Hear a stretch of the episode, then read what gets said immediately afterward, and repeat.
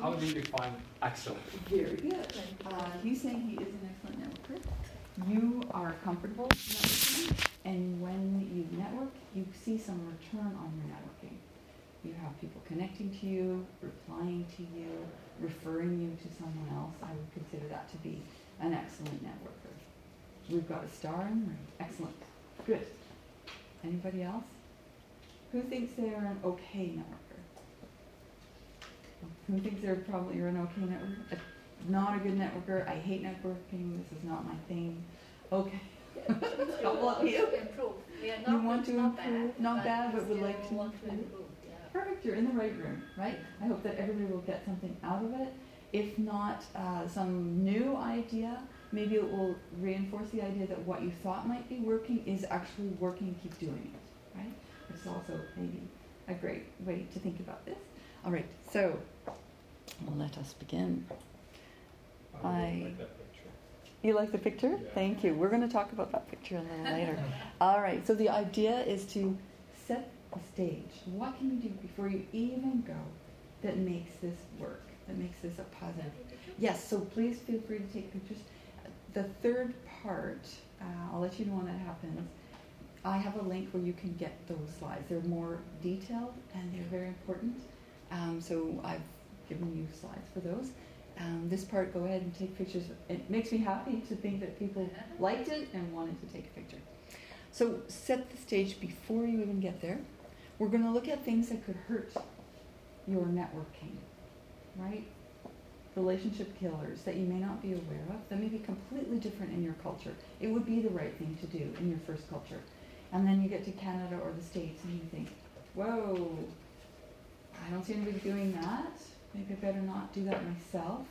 But you never know when you walk into a room. Are they not doing it because they're shy and they're not good networkers? Or is it because that is just not acceptable in this culture? Right? And culture changes city to city, right? I'm from Vancouver, so West Coast, East Coast may be quite different. Yeah? All right. The next one is strategies, as I mentioned, to send you home with three times the impact, three times the referrals, three times the confidence, whatever it's going to be for you, that's a win. That's what we're hoping for. And we want people to pr- be able to promote us, to know who we are, what we do, what we would like, and then to share that with others. So that, that would be a big win. All right. I said, Dad, stop the car, stop the car. I need this picture. Please take this picture. And he did. Can you imagine why I would want this particular picture? Any ideas? Have some topics with uh, Some- stranger. Okay. The topics with the center behind me. Yeah. Bear market? The The bear stock. market, so like a business bear and bull market. Yeah. Good. Anything else? And remember, I'm a pronunciation coach, so the sounds of words are important to me. Uh, bear beer? Oh, you're on my wavelength. This one is actually because of this sound. What Ah. sound is that? Ah. Ah, okay. And most languages don't have ah. So when you say you're awesome, that was awesome, or oh my god, what a great opportunity, Mhm. opportunity, that sound isn't available. So in fact, for oh my god, people are saying oh my god and oh my goat instead, right? It's not quite the same sound.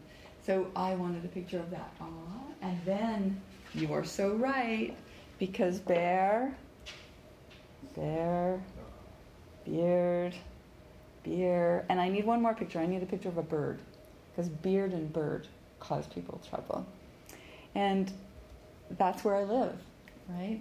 I I embarrassingly call people people's hair chevaux in French. Chevaux is horses. These are cheveux. I get it mixed up. Or I say those beautiful hairs in the field, thinking about the horses. And in Japanese, there are some bad ones too. So, has anybody ever made a pronunciation mistake? Yeah, right?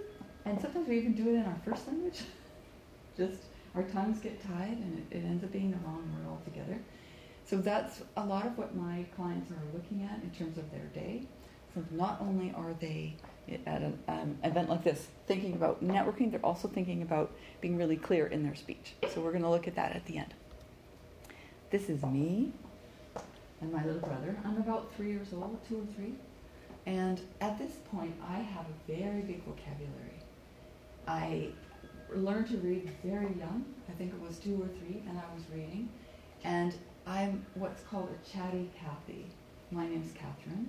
So chatty Cathy has a meaning in English.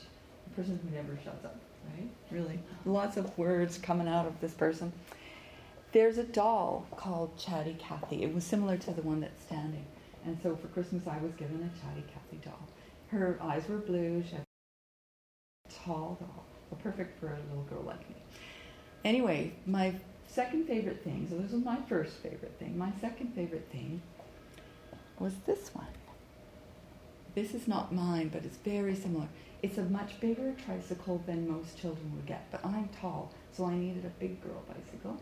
And my mom and dad found a second-hand big girl bicycle, a tricycle, and I loved it. I would just zip along, the wind in my hair, you know, that freedom of going extra fast. However, one day, and you know that there's going to be a one day story, right? I came down, I remember it was sunny, kind of like this. I think it was sort of a wintry day. We were in Prince George in BC. I came down the porch stairs to the bike.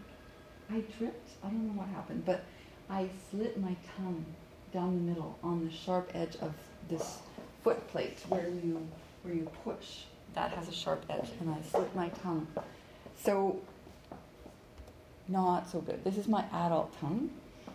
I uh, suggested to the doctor that maybe we could use a band-aid, but that wasn't going to work. So he gave me stitches. So now I've got a really sore tongue. And from being a chatty Cathy, I'm now a little girl who doesn't like to close her mouth. I don't want my tongue hurts me, right? So when you look at me, you think she's born in Canada, she's English first language. She doesn't have any problems making sounds. Like, how is she going to understand that I have trouble with L and R or TH or V and whatever, you know, a new immigrant coming is thinking, oh, there's these sounds are difficult. How is she going to know? Well, I do know because I had to learn to speak again. And I was in pain while I was doing it, so that sort of embeds it into the brain. And so when people say, where do you put your tongue? If you say that to a Canadian or an American, they have no idea. But I know, because I had to build it again. So that's, that is actually part of my credibility. Another part of my credibility is that at the age of 12, I am now a fairly famous public speaker. Uh, I was winning competitions in my province, and I was given a silver watch and a big silver plate and lots of trophies. I was given trips, and the best, best one, this, this is still the most amazing thing, was winning everything. I was the top senior judge, and it meant you got a trip to the PNE. You guys have the CNE, so it's an amusement park plus um, a demonstration of cows and chickens and pigs and, and all of those things. But for two weeks, for free, I could live there, eat there, and go on all the rides with about a hundred other 12 or 13 year olds, right? And so we, we got picked up in a bus that started at the top of British Columbia, drove down, picked up all these kids. By the time we got to Vancouver, we were best friends. Amazing, right? That's amazing. I don't care about trophies. I don't care about silver watches. It was that two weeks at the PNE. Wonderful time. So here I am now as a teenager, almost a teenager, and I'm an accomplished public speaker. So there's me. There I am. My degree from SFU is languages, literature, and linguistics. So where most people start a degree and then go whoop into a different field, I sort of stayed in the same field. And it meant that when I went to Japan, that sort of made sense. So I'm going to Japan uh, based as a, an English instructor, but I need to network and I need to try to find a job in Japanese if I can, if I want to improve my Japanese. Can you read this? No? Can read the tell and Some, yeah, me too, me too, right? So, what does it look like? What is it? The address. The address, yeah. And this whole thing, it's my business card. This says, Kiyasarin Sutiru. I'm Catherine Steele, so that's the way it would be represented in um, katakana in Japanese. And yeah, so the, the difficulty for me was I would receive a business card. I wouldn't be able to read anything on the business card. And I'm not allowed to write on the business card. It's considered rude to write notes on the business card as you're meeting the person. So I have business cards that I don't know who it is. I can't remember. And now, in my 50s, I definitely do not have the memory to hold until I can get to a quiet place and write it down, right? So it's a strategy that would be possible here was not possible there. So we're going to look at strategies. So let me just look ahead. This is the reason that I have a business. I was an instructor with various uh, educational institutions in Vancouver, and I taught in Mexico, I taught in Quebec, I taught in Japan, obviously. So, why a business? Right? It's, it's risky to start a business. This is startup for Chinese, and so why?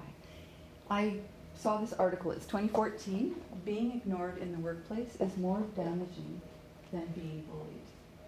And I felt that was so true. Originally, I had been working with Canada Immigration Settlement, putting people into English classes.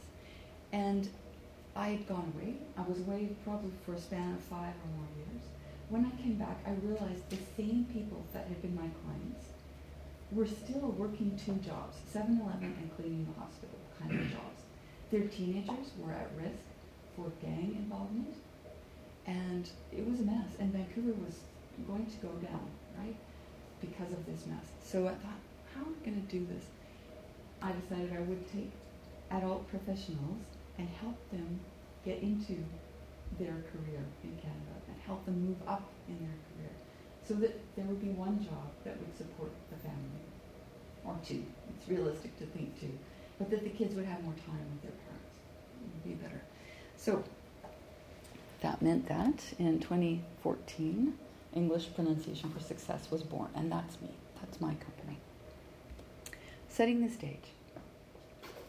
I uh, I don't go to a networking event without setting it up a little bit, um, and I encourage you to do that. So you mentioned that it was on Eventbrite. Uh, if it's on Facebook or Meetup, and this is a Meetup, Startup for Chinese is a Meetup, then you have a resource that others may not have. You can see who has already signed up to be at that meetup, and you can, if you if you get the right name. Sometimes people don't put their full name. You could do a little googling, check out LinkedIn, and see if you could see what profession they were in. That's a huge advantage.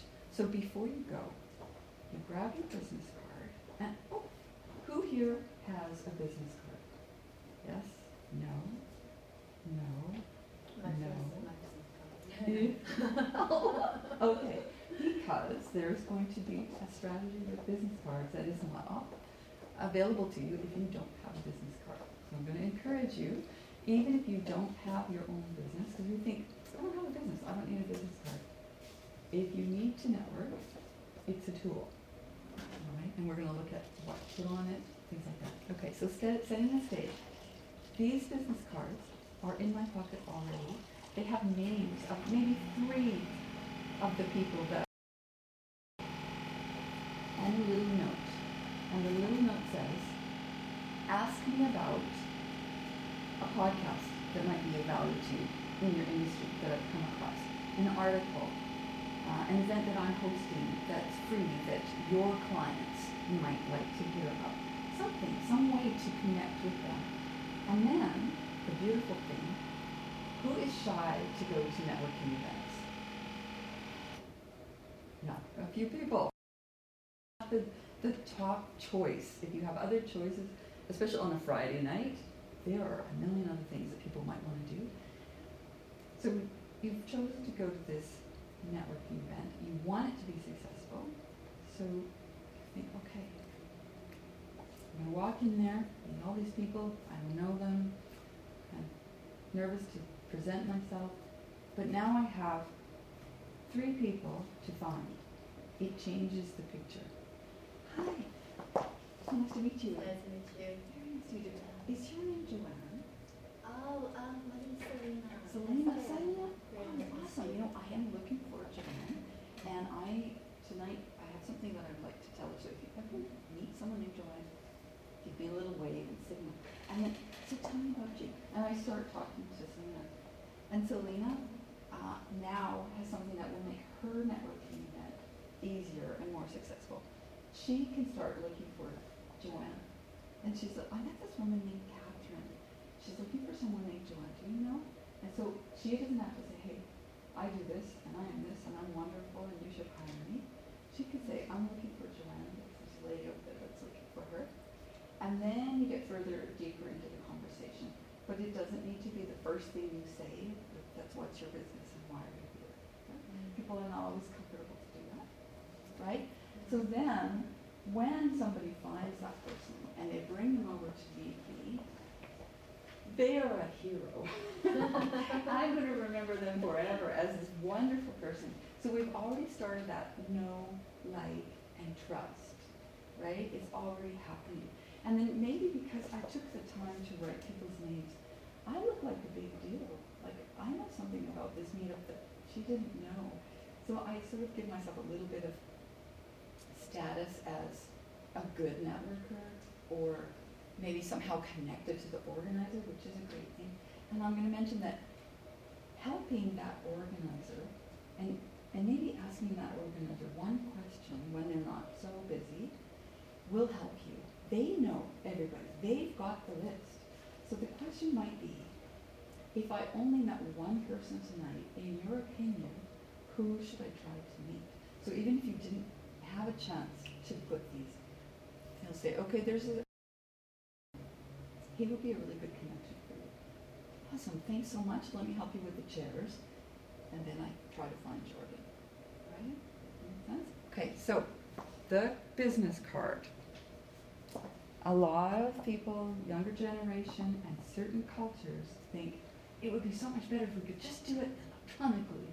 Hmm. However, in Canada and the States, it is seen as less professional not to prepare with a business card. You have nothing to exchange with me. And I do not want someone to just take a picture of my card. Nope. It, for some reason, that is not seen as organized, professional. It's like you didn't even bother to spend a little bit of money on business cards. Really? You are not a big player, obviously. And it may not be true, right? The person thinking, I'm thinking environmentally friendly here. I don't want paper that nobody's going to look at. But it doesn't have a good, it doesn't give a good impression. So I want you to think about that. So then, you were mentioning my picture. Mostly it will be realtors who put their picture on their card. However, I have found that it has been the best thing, especially with Facebook and LinkedIn. They look at the card, they look at the LinkedIn. Yes, I know that that is the right person. and you wouldn't believe, we do different things. I don't have glasses on in this picture, right? I already don't look like my picture. I should have another one with the glasses so people are really sure. We have different hairstyles. We don't smile. Some cultures don't. We do. We usually smile. And so it's, them, they were smiling at me. I'm not sure. It doesn't look like the same friendly person that I knew, right? So it needs to be professional, but in Canada and the States it needs to be smiling because you're me and smiling. And so I, I need a, a little trigger that. Um, I also was encouraged to put something on the back, and mine is sign up here. That was really helpful. Somebody mentioned this early on in my business career. Um, so number one, have business cards, even if you don't have a business. So what are you going to put on your card? Name, phone Name. number, Phone number, title, title. title. Okay, and people sometimes say, I was speaking to the University of Manitoba earlier this week. They're not working yet. So you put the, the field you're in and maybe three positions that would be of really good interest to you or a really good connection for you. You can put whatever you like on your card. I would love to meet people who know about these fields. or I'm, I'm open to working in these fields, whatever. That's for you. And the person now goes, okay, I just met this person. I'm still networking, an hour to go. And I'm going to keep my ears open for anybody connected to these three fields. Because that's why I'm here. I'm here to network. I'm here to help people find each other. And there could be two people in the room who should definitely meet and we'll never meet just because, you know, you may make six or eight people meet 20 to 30 to 40 to 100 people. So that other person will try to help you match up. So I encourage you to have this. You're going to see another reason to have a business card in a bit. So that's setting the stage, business cards. And we're now talking about fashion. Because women's fashion, my good, no. Like these have pockets. That's very unusual, the pants that have pockets. Men, they've got the inside, outside, they've got pockets all over the place. Much easier to network. Ladies end up carrying a big purse, which is awkward. Right?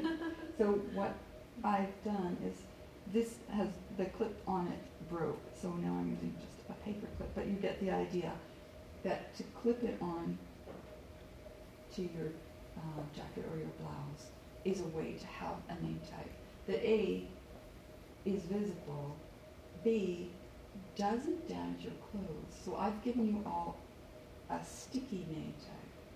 I stick my name tag on here and hangs. I don't undo the bottom. I don't want it to stick to my silk blouse or my beautiful jacket. So I peel down the top quarter of an inch and I leave the rest of the backing on and then I stick it to this plastic pocket. It saved my clothes many time. And I can collect people's business cards in here. At the end of the night, I have the name tag from the, the event. So this is Startup for Chinese. So maybe there's Startup for Chinese on the top. And then I put that in with all the business cards. If I can't find it and I can't remember the date and I can't remember, whose cards are those? I have the event with the cards. Right? So it's a, a strategy. And I am putting it here. Most people put their name tag over here because we're mainly right-handed. It's easier to do it. Why do I put it on this side? So shake hands with other people, you can right? see it, right? There we go. and seal is like Yeah. right up and right. It's so much easier because we're terrified to not catch the name and not be able to remember the name, and so it's like, oh, oh thank you, I can see it, right? Yeah, and um, that's one of the the networking killers and confidence killers too is people's names. And as you know, we have so many people here from different places with very different names that we're not familiar with. So you are being a helpful, kind networker by offering another chance to see the name. And because it's my business card, when they connect on LinkedIn, it's reinforcing. And people have come up to me in events and like, do we know each other? And we realize that we probably don't. But the feed, the LinkedIn feed that suggests people that you may know, we've seen each other's faces so many times. So it's nice because all of a sudden you look like somebody that the person already knows. Okay. This is why people don't like to network, I think. That public speaking is like the fear of flying or jumping out, out of an airplane or bungee jumping or the dentist. It's an intense fear and it's because somebody's going to look at you. So when I dress, I dress very carefully, um, thinking, how can I leave a vulnerable stomach?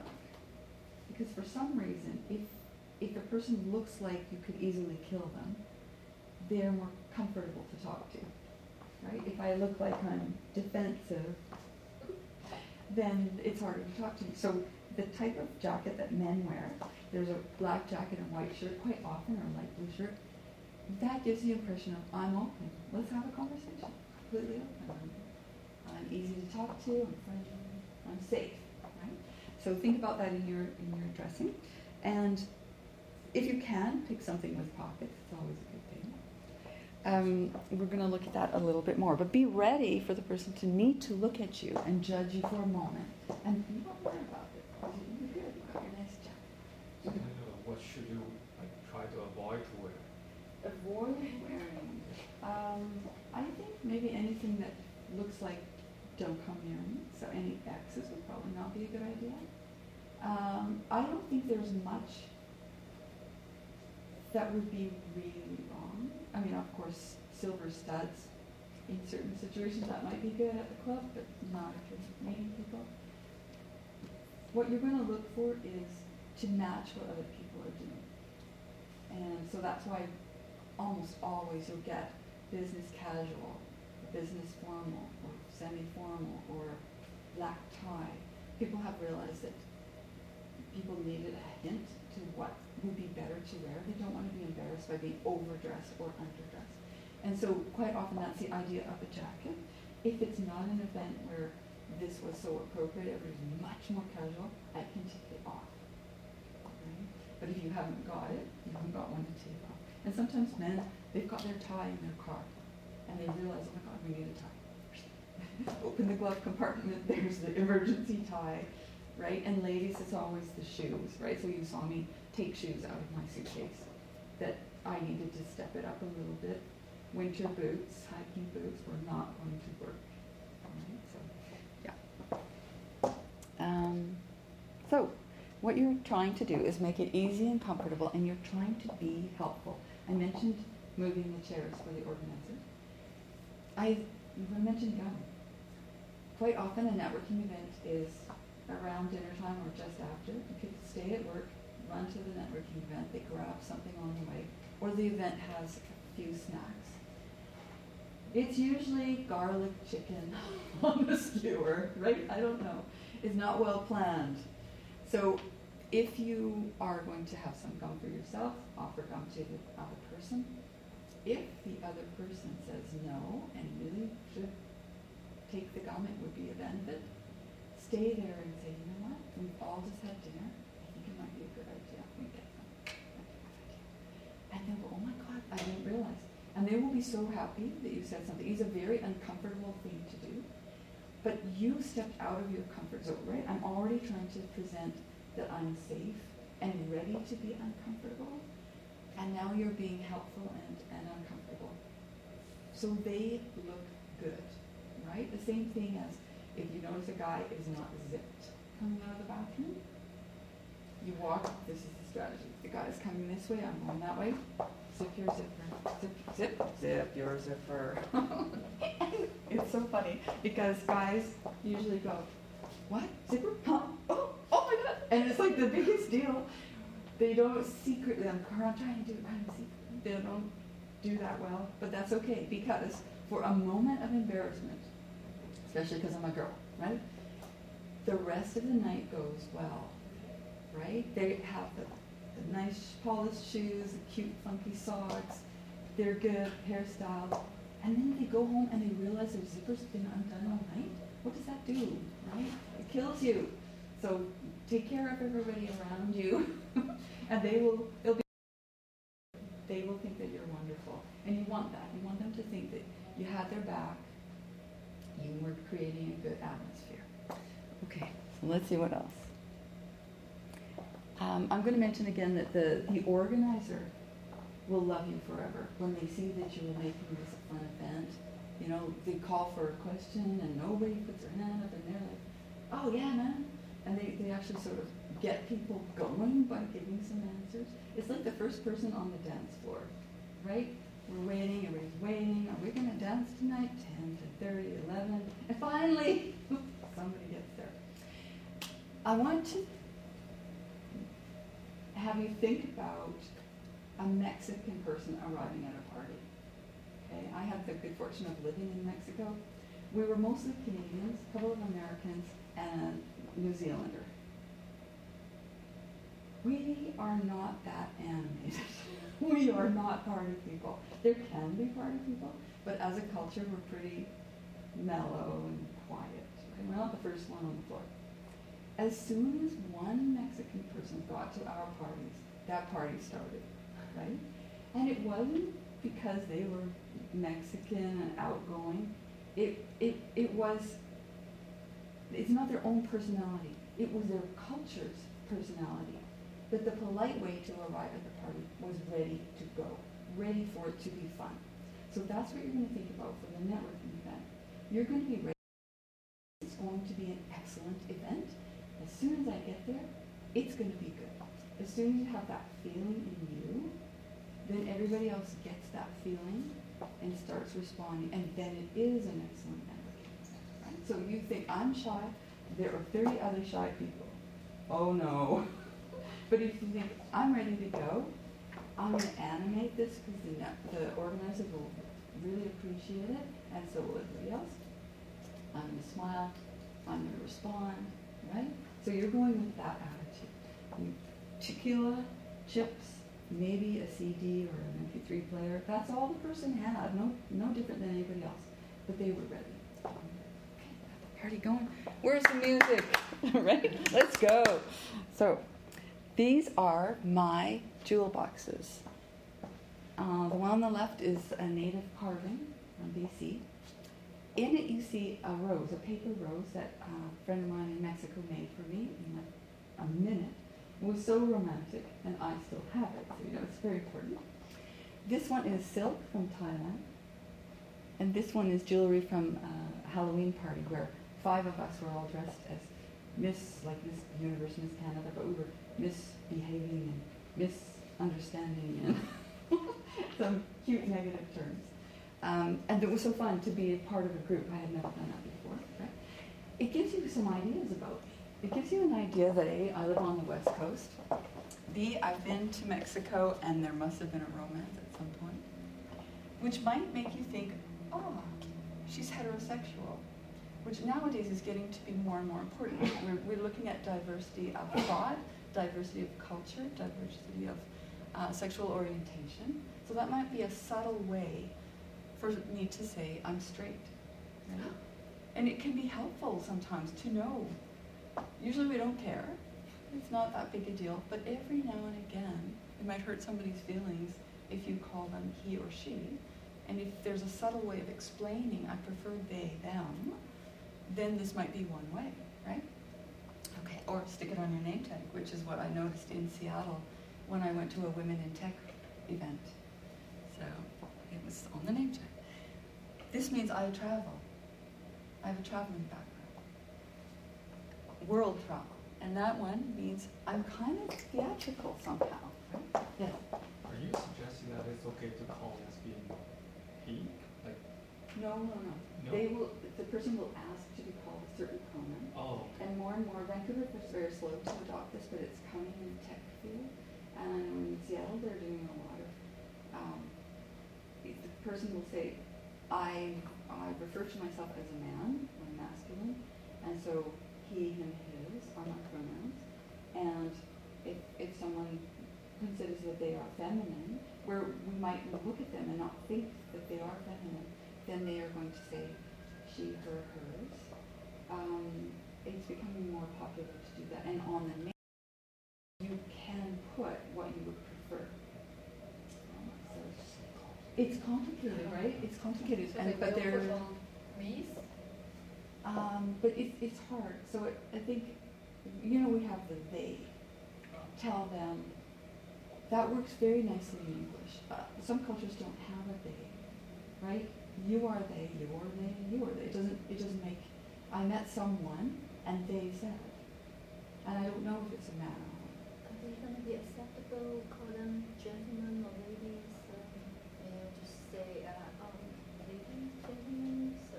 just, Yeah. uh, shake hands and then they're gonna oh, I'm gentleman or ladies. Uh, no, it's, it's more subtle than that, unfortunately, but it, they might have it on their name tag that they prefer one or the other. If they have nothing on their name tag, then what you see is what you get, basically. Um, I think, you know, the LGBTQ plus um, community is trying to help encourage people to be as much who they are as they can, and that's one way of doing that, and, and to have society understand that it hurts somebody not to be called the right pronoun. Um, and it, it's you, people will be accepting. If you don't know, you don't know. Um, but uh, it's it's starting to come. So that's an idea. But what I want from these uh, jewel boxes is for you to think that you don't know what the person has. And at the networking event, you have no idea.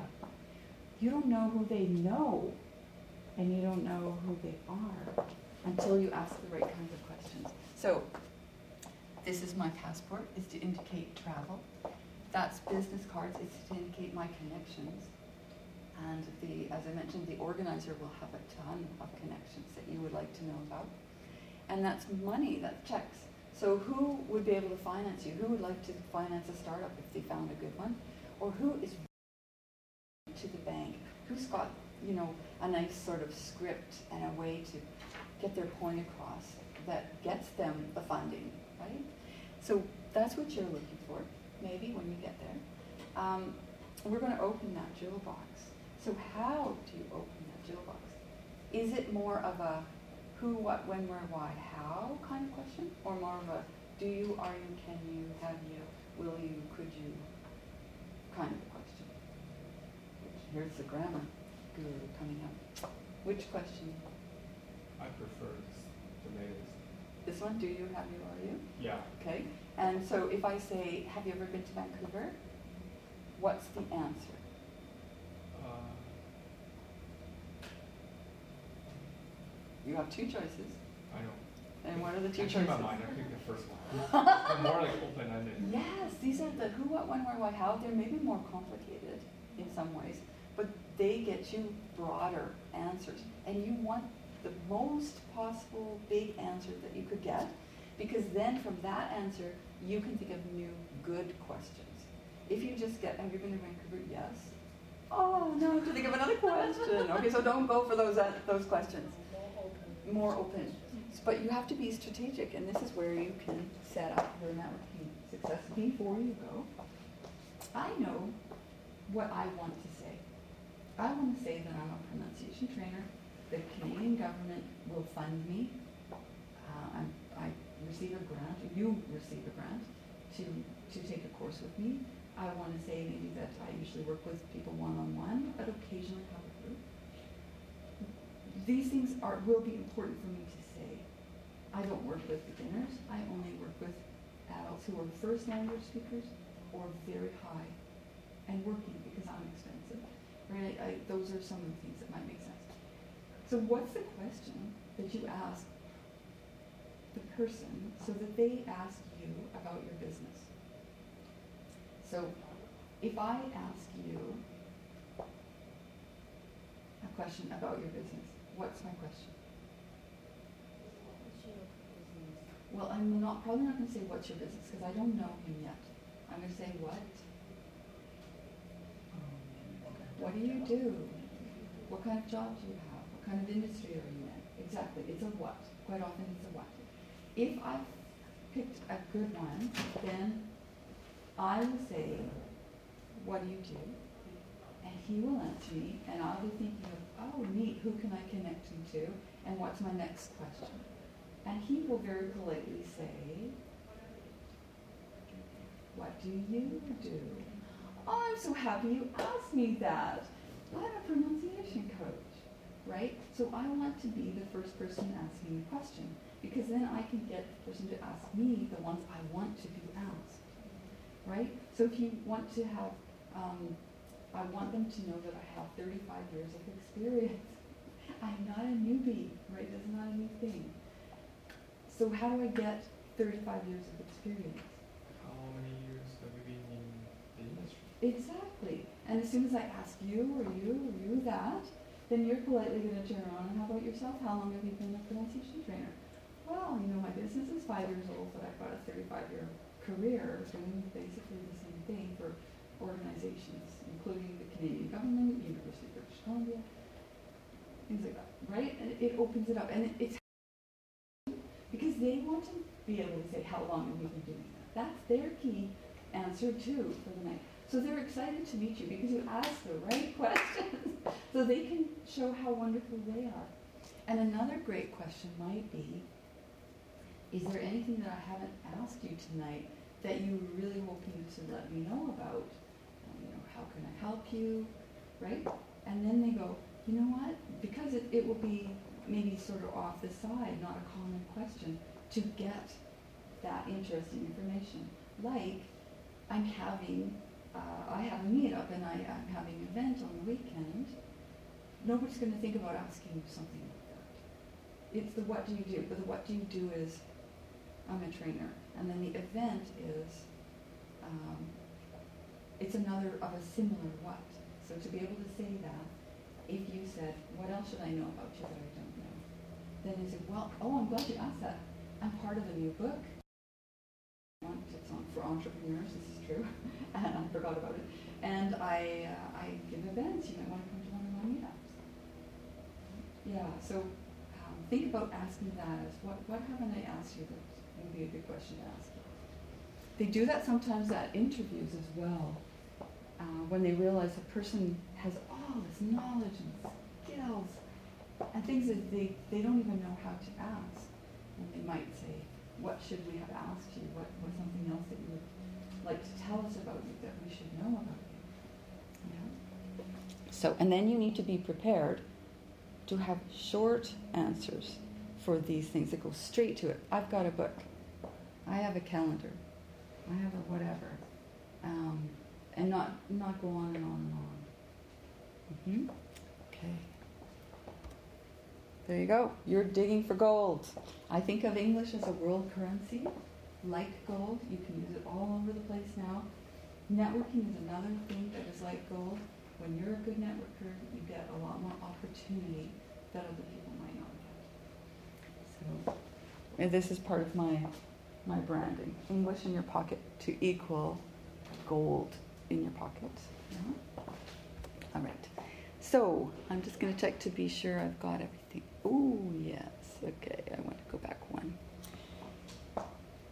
The business card. I mentioned that having notes on it that say, ask me about something, don't tell them the answer. You're trying to meet them. That's touch point one. If we need seven touch points, then we need to be able to build those touch points. So, touch point one, meet you at the network touch point two will be ask me about such and such. I have, I have a connection that you might want to make. So they're going to call me or email me and then try to think of a third one because it's hard to get to seven, but we can maybe get to three. And after a while, people don't continue to follow up because they just don't know what to say. So in your back pocket, you're going to think, is there a podcast? that I could send to a lot of people that would be valuable to a lot of people. And that can be either on the card or third touch point. Yeah. Sorry, can you say the third touch point again? So maybe a podcast. Maybe there was just this great podcast that you thought all entrepreneurs would enjoy, independent industry, or something so emotionally uplifting. That might be a good one. Put the, a lot of people like. the link on it? No, no, they're going to ask you, ask oh. me about that great podcast. Oh. If they don't, I'm going to go anywhere probably anyway. But if they do, that, that encourages them to call you or email you. And then when they, when they call you or email you, say, you know what, if you like that, you might also like this book that I found at the library. Um, it's an old one, but it's an excellent one. You just have a couple of things that might be helpful to them that picture coming up keeps your name fresh in your mind. Yeah, I find that difficult, um, so I'm trying to strategize that part. Oh, the last part is the one person that everybody should meet is the organizer and, and get to know well, right, and support well. The other person is the speaker. If you enjoyed the talk, if there was even one, if you didn't enjoy most of it, but there was even one thing, it might be nice to say to that person what you enjoyed, right?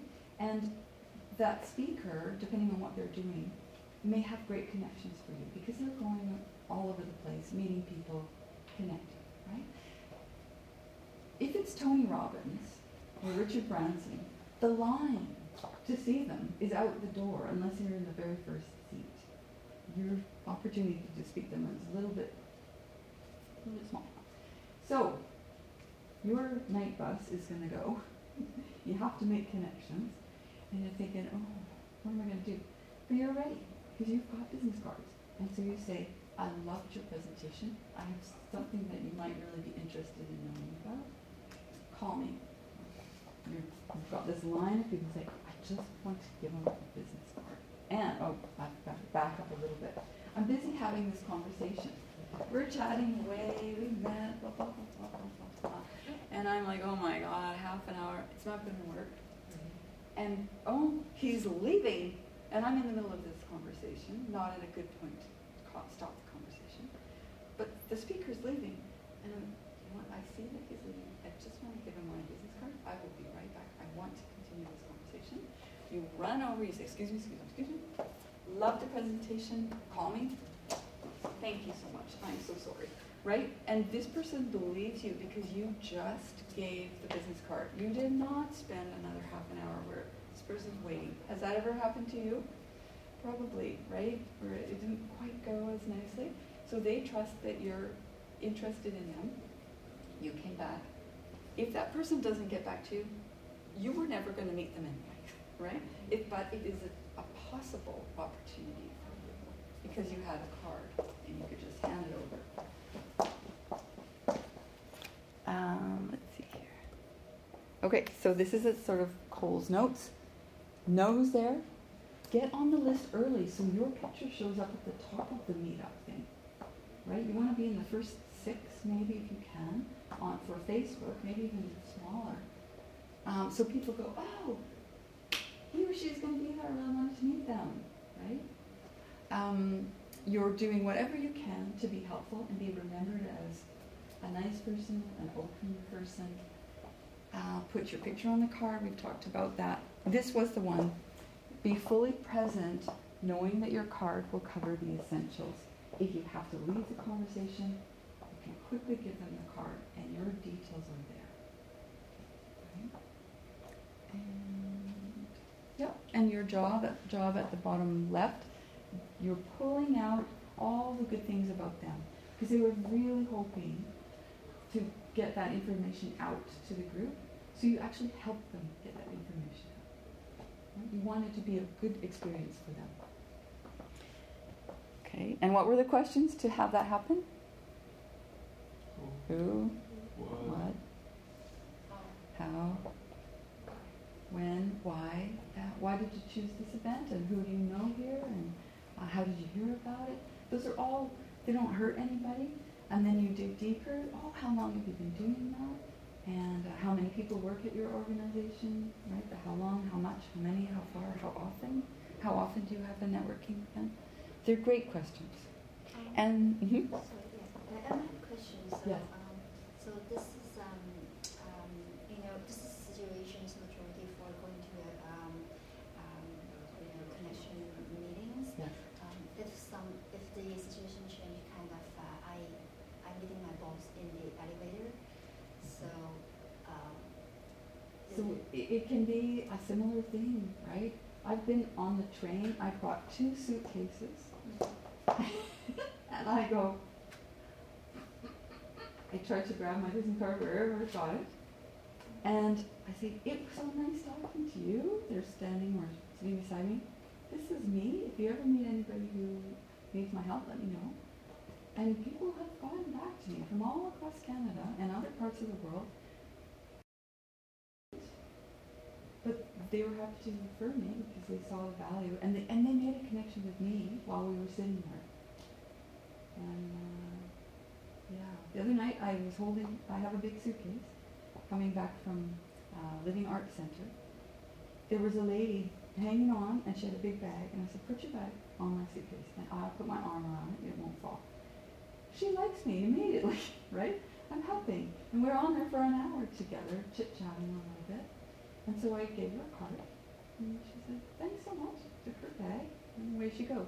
So I would say any any situation, but be prepared to um, have those points that you want to tell somebody ready, and the card. I just consider it to be so helpful to have a card.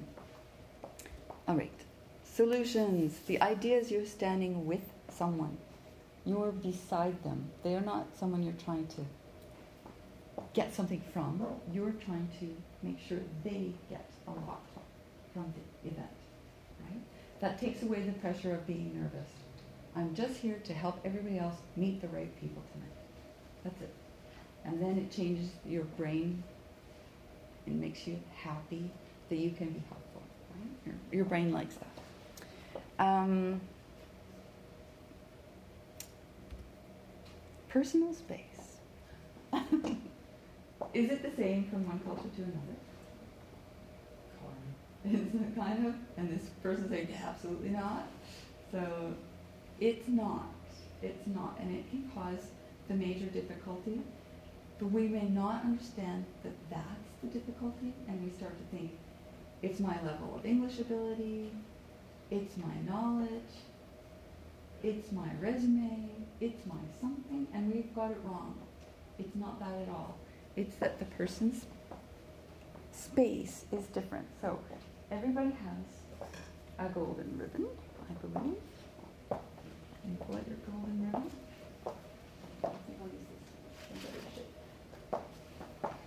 And this was to create curiosity, as I mentioned. But also, I want you to tell me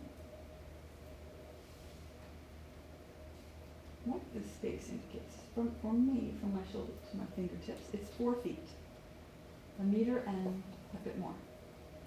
Safety space? Yeah. So what kind of safe, safe space? Safe space? Safe space. I'm going to show you safe space. safe space between you and who? Um, the people just met. The people you just met. I agree. It's a safe space between you and the people you just met. Okay, so could you hold this to your chest? To mine. And now. It's about, right? Isn't Yeah. that weird? It is Yeah. so weird. It's about, it, when I was researching this, I was researching, and they're like four feet. And then I thought, what's four feet? And I thought, oh, it's from here to there. And I thought, oh my God. so let's explain it this way. It's handshake distance, right? When I was in Japan, it wasn't handshakes. What was it in Japan? Down? You bow. Bow, you bow, right? So it's usually kiss, bow, or shake hands. So in a room that is multicultural, I will say, do you kiss, bow, or shake hands? And I'll get a few of each, right? We're not kissers. we are not huggers, but some cultures are, right? And they feel quite lonely in Canada because it's pretty removed and four feet away, you know? We're shakers. And maybe wavers, right? Only. You don't even get to touch some people. So at a networking event, you are not a waver. That's number one. You are a shaker. And we're going to talk about that a little bit more. Um, the, the space required to do different things is different.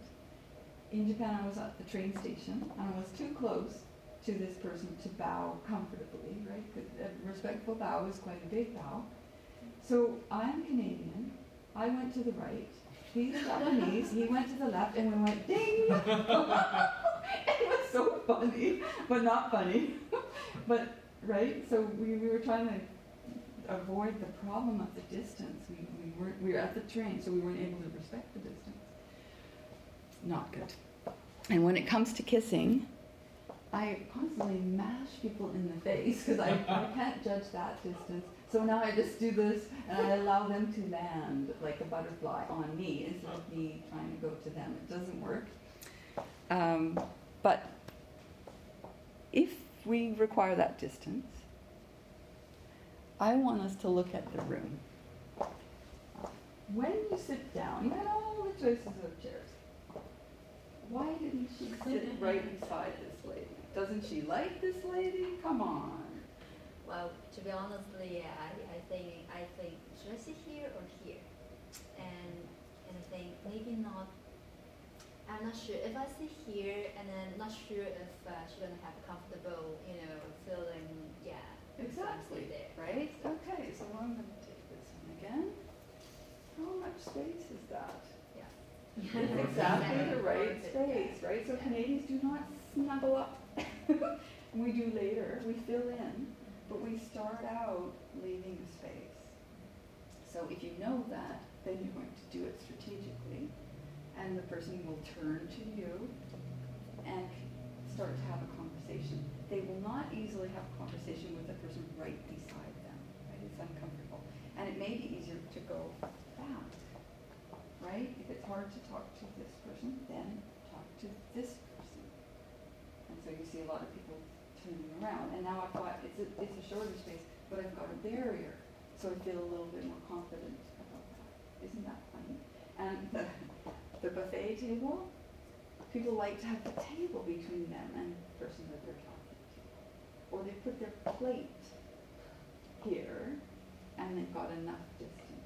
So when you see someone sort of backing away, please don't think that they don't like you. It's that they're from a place that has more space.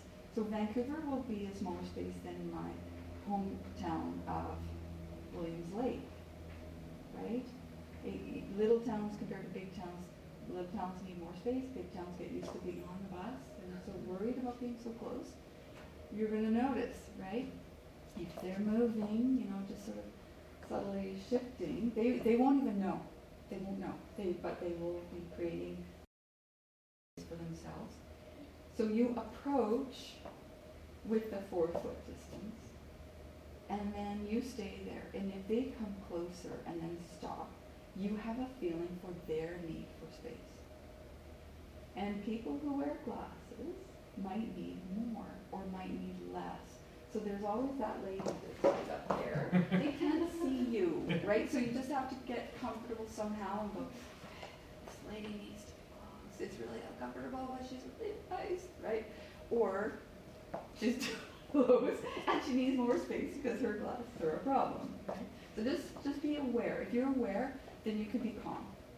Yeah? All right, so do these guys know each other? No, right, that's the first thing I can read is they don't know each other. Do they like each other? They're, they're Maybe the guy does. The guy, how, how do you know the guy does? Body language.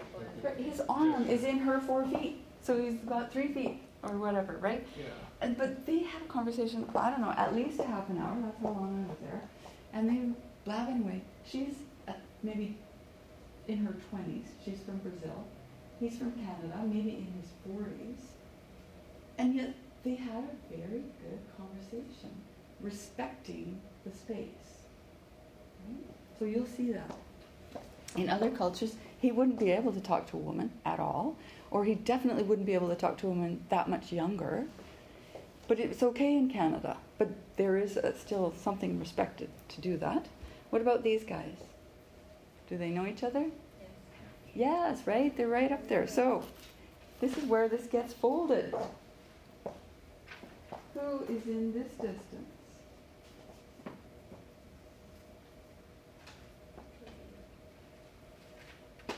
Who's this distance? What? Who would be this Couples? close to me? Couple. No? No? Friend. Friend. Friends and family. And who, this, these guys are more like this.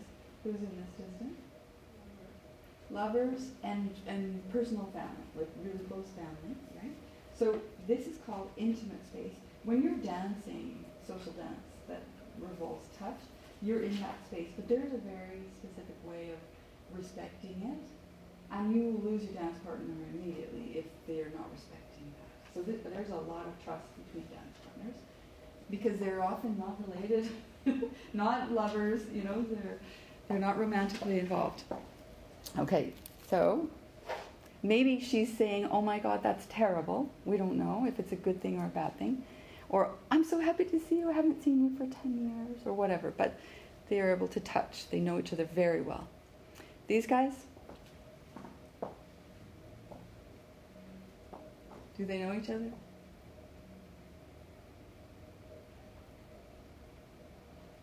Maybe the person across the table. Maybe we're surprised. Okay, this is my family. We're having a family. It's my mom and dad's 25th anniversary. And this is me. Big family. I was just thinking. Yeah. This is my extended family, right? This is me. This is my brother. It's the 80s. And uh, so my aunts and uncles and cousins were all together for my mom and dad's celebration. So what about this guy? Oh. Basically, And maybe a visitor, you know, some random person who needed a seat.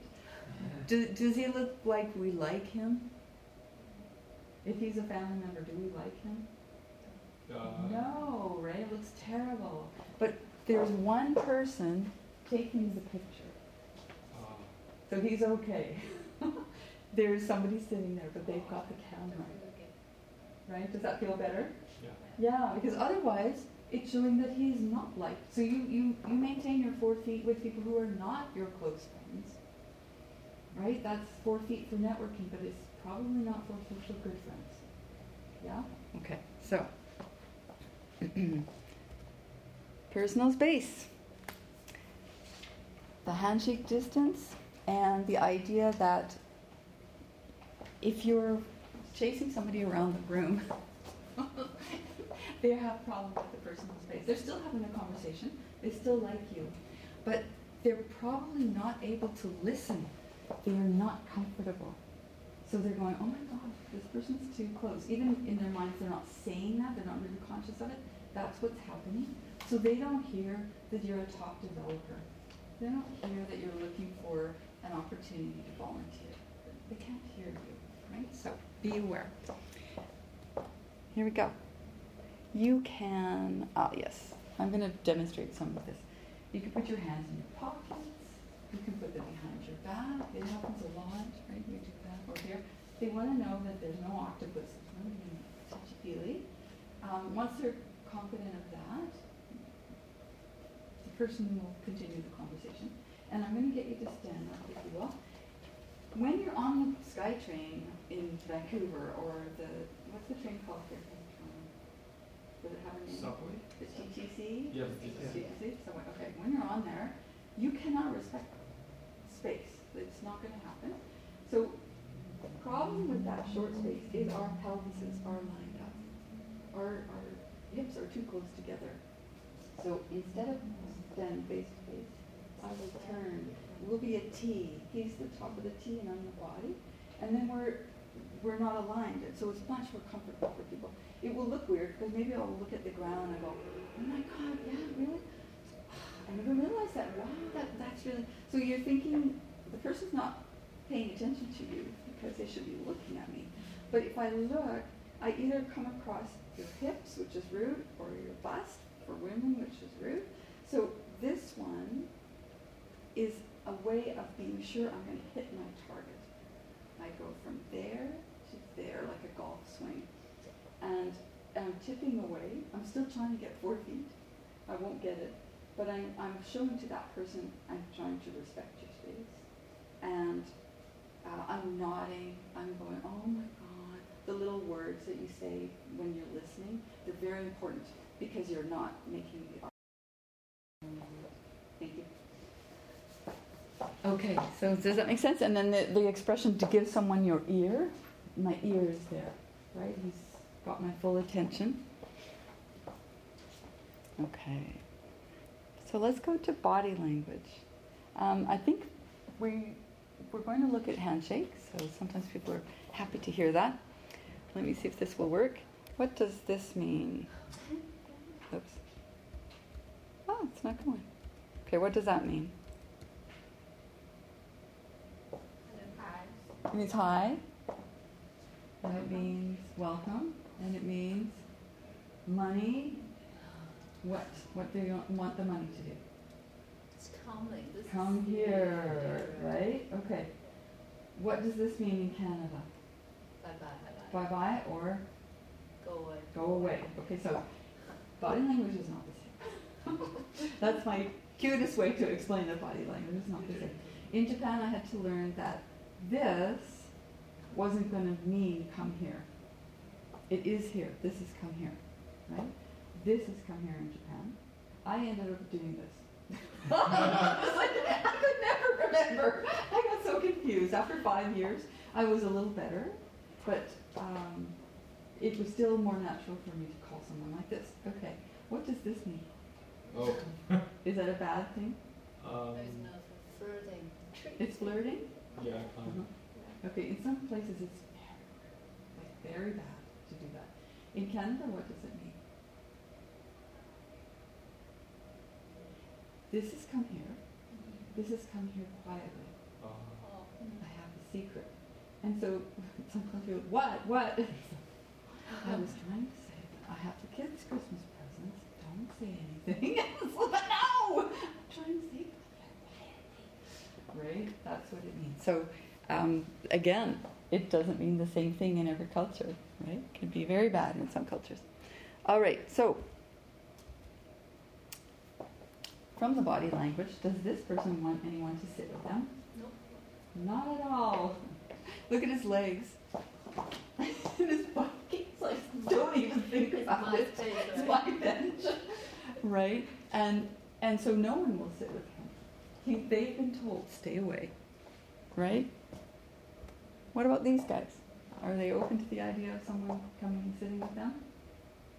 Yes. Right, the lady has a bag. We can't see it, so there isn't the space here.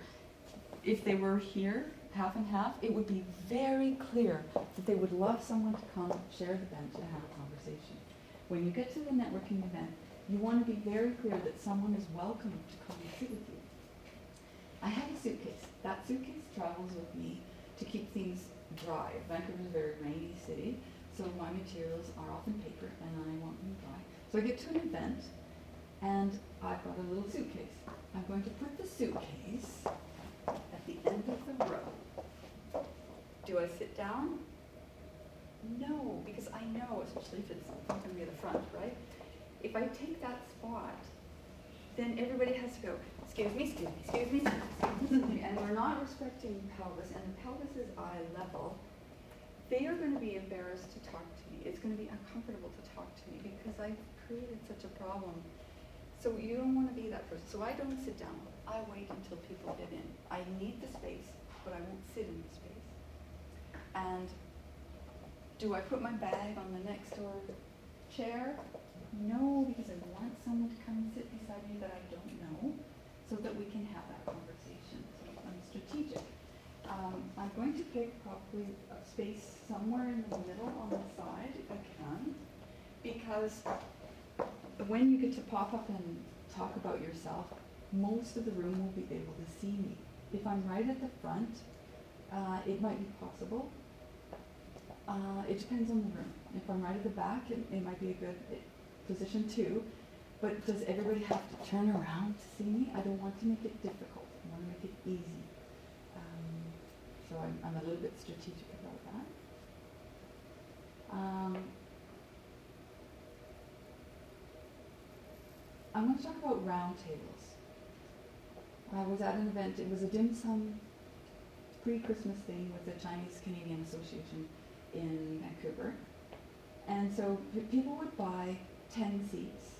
They would invite guests. So for example, RBC Bank would buy a block of 10 and that, that's their table. They have their name. Maybe they're sponsoring the table, which is cool. But when you come up to a round table, all you have are people's backs. And it's very hard to make any kind of a conversation or even be seen. People don't see that you're coming to say hi. So the trick with a round table is you have to get up and leave so that someone has a chance to sit into the round table that's new. And people who are shy sit at their table, talk to the people at work, and that's it. And they go away thinking, I didn't really have a very good networking event. I didn't meet anybody. But it was because it was impossible to enter that circle. Right? So it's like one of those puzzles where you can move the squares around. Right? There has to be one open space. So I would encourage you, if you see that that's happening at an event, or people are sort of boxed in, and all they can do is talk to the people right near them, then try to say, you know what? There's some really excellent dessert. I'm going to encourage you guys to go get some. It will help us because then uh, there's no one there at the moment. If you run over there, the next group can come. Whatever your reason is. And you may even just have to say, I'm going to get three of them to stand up and come meet the people over at the Bank of Montreal table. They would like to come and meet you, and now this, that'll free up some chairs. And you actually just present it as an idea. And they're like, oh, yeah, okay. and suddenly, right, they're tired. They've had some wine, it's dinner. We don't always think about this. But you know, so you can get something going. Okay, excuse me, imitation is the sincerest form of flattery. And we know that we feel more comfortable with people that look like us, act like laugh at the same kinds of jokes. And they can be from any culture, but suddenly you just sort of, you click, right? You have things in common. So at, the, at networking events and every event that we go to where you meet strangers, people have found that if you do similar gestures, it helps. It helps create a connection. I was just at an award ceremony for entrepreneurs, female entrepreneurs, and they, as you entered, they gave you a glass of champagne. I don't drink alcohol, but I took the champagne. Why? Why did I take that glass? Other people have the same. Everybody has a glass, right? So I look like everybody else. I'm wearing a black jacket. Many of the women there were wearing black jackets that night. I also look like the wait staff. The waiters and waitresses were wearing. it happens, right? You don't know. Are you like the presenter, or are you? It's hard to identify who that person is. So I now know you're not wait staff. You are one of the participants at the event. You may be an award winner. And uh, if you don't want anybody to think you are drinking alcohol, if that's completely against your religion and will hurt your credibility, then pick up a water glass and have water in your hand. The problem will be that all night long people will try to get you some champagne because they think you have been forgotten and they will feel very bad about that. You don't want them to have a bad impression in their mind, even if it's on your behalf, you don't want them to connect. Oh my God, yeah, that's the lady who didn't get any champagne, right? That's not what you want. You want, oh my God, that's the lady who helps people be clear in their presentations, right? Okay. Um, so folding your arms the same way, moving your hair if the person did it, crossing your foot, leaning, all, all they're very subtle things, but they show that you're confident enough to lean with me, so I'll lean with you, and we're both really relaxed. You're you're thinking like this, and I see that you're really trying to remember a person to connect with me, and I will do this maybe too, and it's not going to be creepy because you're not going to do every single thing. You're not like a mirror art thing. But a few things, right? It will help. Okay. This is called mirroring. And you see my mom and I. My grandma came. My grandma had a camera. So we, we don't have many pictures when I was little. But um, I thought when you take a picture, you do that because mom sat like that. So I sat just like my mom. And then when I took pictures in Vancouver, it wasn't surprising to me that this couple were walking and stuff just before I took this. His hands were in his pocket. They're both wearing dark blue sweaters. She's from Korea, he's from Canada. They are obviously a couple, right? See how close they are together? They're within that two foot space, their chest to chest, right? They're almost touching. These guys, you know they're friends, they look pretty much the same. Look at these ladies. This is my favorite by far. Look at their feet. Look at their hats. They're friends, right? It's screaming friends all over it. So, little subtle things like crossing your leg the same way, maybe, it's nothing, but it might encourage that friendship. Okay. So, one thing that I have on here is that common sense is not common, it's learned in that particular part of the world or that industry. So when you come with a construction background and you do construction in Canada, the dangers are different. Many will be the same, but some will be different. The standards will be different. So it is a taught response. And I want people to think that if you are the home team, so if you're representing Canada and the Canadian way to do it, which you are, then even things like giving your business card are going to be different. So how do you present a business card in China, for example? It has to be two hands, and you kind of bow, and it's very respectful. And then the person, what do they do with the card? You do the same with take it. They take it, Yeah. and then they read every piece of information. Right? Do we do that? Do the Canadians? No, not at all. No, we have a very different style. It's going to come out of the breast pocket later in the conversation. Absolutely not at the beginning. Absolutely not. And it's going to be so casual. The conversation, meeting you, and you are so important that somewhere at the end, you know, I would really love to hear more. Let's get in touch. And it, this is not important, so I'm giving it to you in a way that's not that important. On the end, I'm giving you the end of the card. I'm making eye contact with you as I hand it over. This is something only if you want it. I respect your time, and uh, I don't want to impose, but I would really love to learn more about what you're doing. Okay, so quite a, like the opposite. It's a shift in how that business card is, is organized. Right? Yeah. Mm-hmm. Now I was curious, what did you do when you collect like so many business cards? I keep them, and I I have them in a binder in Yeah. sleeves. They're like a page, and I go back through them. I remember them by color, uh, probably, or the picture, or some interesting font, or I don't know. I remember them by time and event, and I will meet somebody and oh, you should meet, and I flip, flip, flip, because I don't know their name. So if I put it in my phone, I will never see it again. I can put some pretty good notes in the phone. I also have notes on the cards. Um, but for me, it's mu- it's been better to actually find the physical card. So, yeah. Do you um, I don't know after um, event do you send them like a quick note, just say hey, I was this I meeting? have a hard time doing it. I now have a virtual assistant that tries to help me do that. Not necessarily my business contacts, but people that come to my trade show, uh, for example. I, I take a picture of all the, it will be on something like this. This is a memo pad, an old-fashioned one where you can have a copy of what the person's written. This is so that people can win uh, a prize. I have a prize tonight that you might want to win. And so they put name, email, and phone number, and I'll get back to them. And uh, my email, I'm not allowed to just email an email. So I would say, so nice meeting you.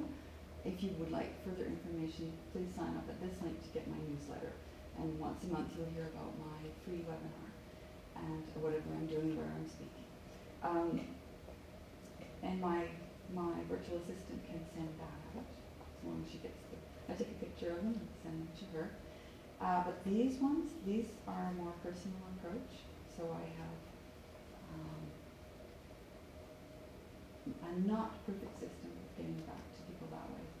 And in fact, unless I think they really wanted to hear from me, I don't because we're all getting so much email. That's why I can't get back to everyone is I have to get through all the junk and all the other email, which is a side topic, but it's a very valid question. is How do you do that? I think many people do. They reach out to everyone or they have someone reach out to everyone. Lovely to meet you. This is what I do as a reminder. And um, if you'd like to connect, I'm open to that. Something, something like that. Um, if there's something of value uh, where you think that we could work together on something, I'd love to hear about it. But I keep it very relaxed because people don't have a lot of time to follow up themselves, so I don't want to create a burden. Um, okay, so let's look at this. Okay. What space is this space? Idea? Defensive? defensive space and safe space. So it's my way of showing safe space. When you are juggling a rollerblade, a book, and a baby stroller, you're going to have about 12 feet of space around you. And sometimes people don't realize that that's a public space. And they walk right through the middle because their public space would not be as large. And they think, oh, that's just an open area.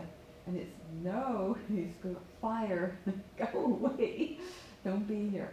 Okay, so be aware of what public space would look like and how close the presenter should be to the audience, that kind of thing. I always try to break the space, right?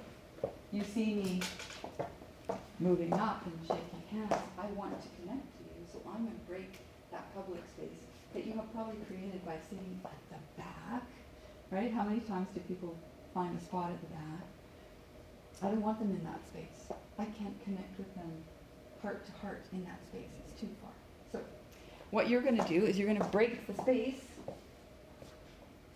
by going out and meeting everybody. And when we meet, we're not kissers, we're not huggers, we're not bowers, we're handshakers. So this is the other one people are concerned about. What's an appropriate handshake?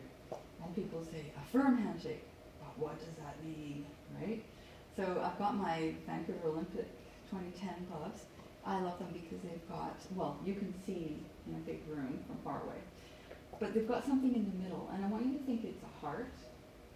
And just like you have, if you can read palms, heart, health, number of children, you've got, you know, somebody could read that and know about it.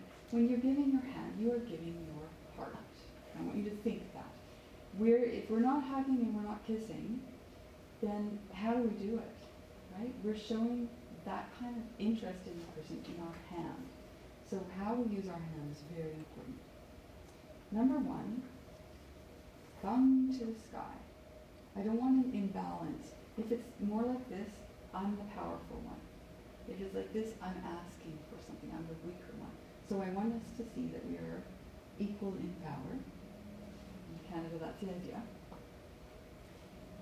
I'm going to hug you. So I need to give you all of my hand. If I take this much hand, there's a name for this kind of handshake. And it, this is a very common handshake. People who are from Iran and Iraq will automatically give this kind of handshake. And it will be the polite style. But it is not good in North America. So, do you know the name of this kind of handshake? Where you just get the fingertips? It's called the handshake. It has a name, and anybody who asks will know, oh, the dead fish. Oh God, I hate the dead fish. They'll do that, right? It's seriously bad. You need to go all the way in, and then you hug with your fingers. You do not crush. You're just hugging, and you're probably um, feeling how much the other person hugs you, and you, you do an equal amount. If it's an elderly person, their hands are fragile and they may have arthritis, so they might be in pain. So you allow them to squeeze you, and then you judge how much they're squeezing. Don't hurt, right? So most people don't take enough hand. So I'm going to go over here. I'm going to show you exactly how much hand we need. Nope. She's refusing me. So the dead fish handshake and not a complete shake means you think I'm dirty and you don't like me. it has a meaning. It means like don't touch me. So you have to go here. Yeah. And just that. And just me. And don't put your thumb here, that's gonna hurt me. Yeah, I mean there. Okay. So it's all of the hand. Okay? Nope. More. There. like that. All the way. Like there's no there's no separation whatsoever. Mhm. Okay, see? Nope. Nope. Don't go with the fat fish. Yeah. That's where you go. You go all the way. And that's a good squeeze. Yep. So, okay. There we go. It's pretty good. I could go further. There. Do you see the difference? Yeah. Yeah, then I'm like tucked in, like, oh, I like you so much. Which is what you want them to think. Right. You're hugging, right? Okay. No. No. No. There you go. Right? It's like extreme. It's So, um, and people are actually comforted by the idea that it's all the way. Like you don't have to judge where we go. You just go all the way, right? I have, um, I've encountered a couple of times like uh, with certain religion, like Um, right they They they're, say, they're I- they're not yeah I don't shake. Yeah, they don't shake. I'm waiting to get the light, but I don't think it's working. Okay? Yeah, so that's a really important point. And I actually met a couple. I had a beautiful conversation with the wife, uh, and then the husband sort of leaned away because the wife had a lower level of English, but was having a great conversation. So he didn't want to interrupt, and it was so nice. And so we chatted, and then we were going to get off the train, and uh, I went to say goodbye. Went, I went to shake the man's hand, and he said, "I'm sorry, I can't shake your hand because in my culture, because I'm married, I can't shake your hand." And I was so hurt. Oh my goodness! And I have a lot of experience with people from different Yeah. parts of the world, but I was hurt, really hurt. Um, so of course, this is my profession. I think it through. I think, how did I end up with that feeling? Why? What am I feeling? One, why am I feeling? And then I, I realized if he had said um, a different word, it would have worked. So he said, in my culture, I can't shake your hands, but he lives in Canada, so we have the same culture. And so he's refusing me in my own culture. Like, that doesn't make sense. It's his culture and my culture. So if he said, in my religion, I can't shake your hand, Canada respects every religion, right? We're open to others' opinions, dress, many things about religion. And so that would have worked just fine. I was, but I would have needed, I'm sorry, I can't shake your hand in my religion. If I'm married, it's not permitted. It was so great meeting you. I wish I could shake your hand. Had a great conversation and all the best. You have to you have to keep going. You have to compliment the person because you have really hurt them. So you have to build the relationship back up and assure the person, reassure the person that you did have a great conversation. It was a nice moment. Because at the moment it felt like it wasn't a nice moment. I was wrong. They don't like me.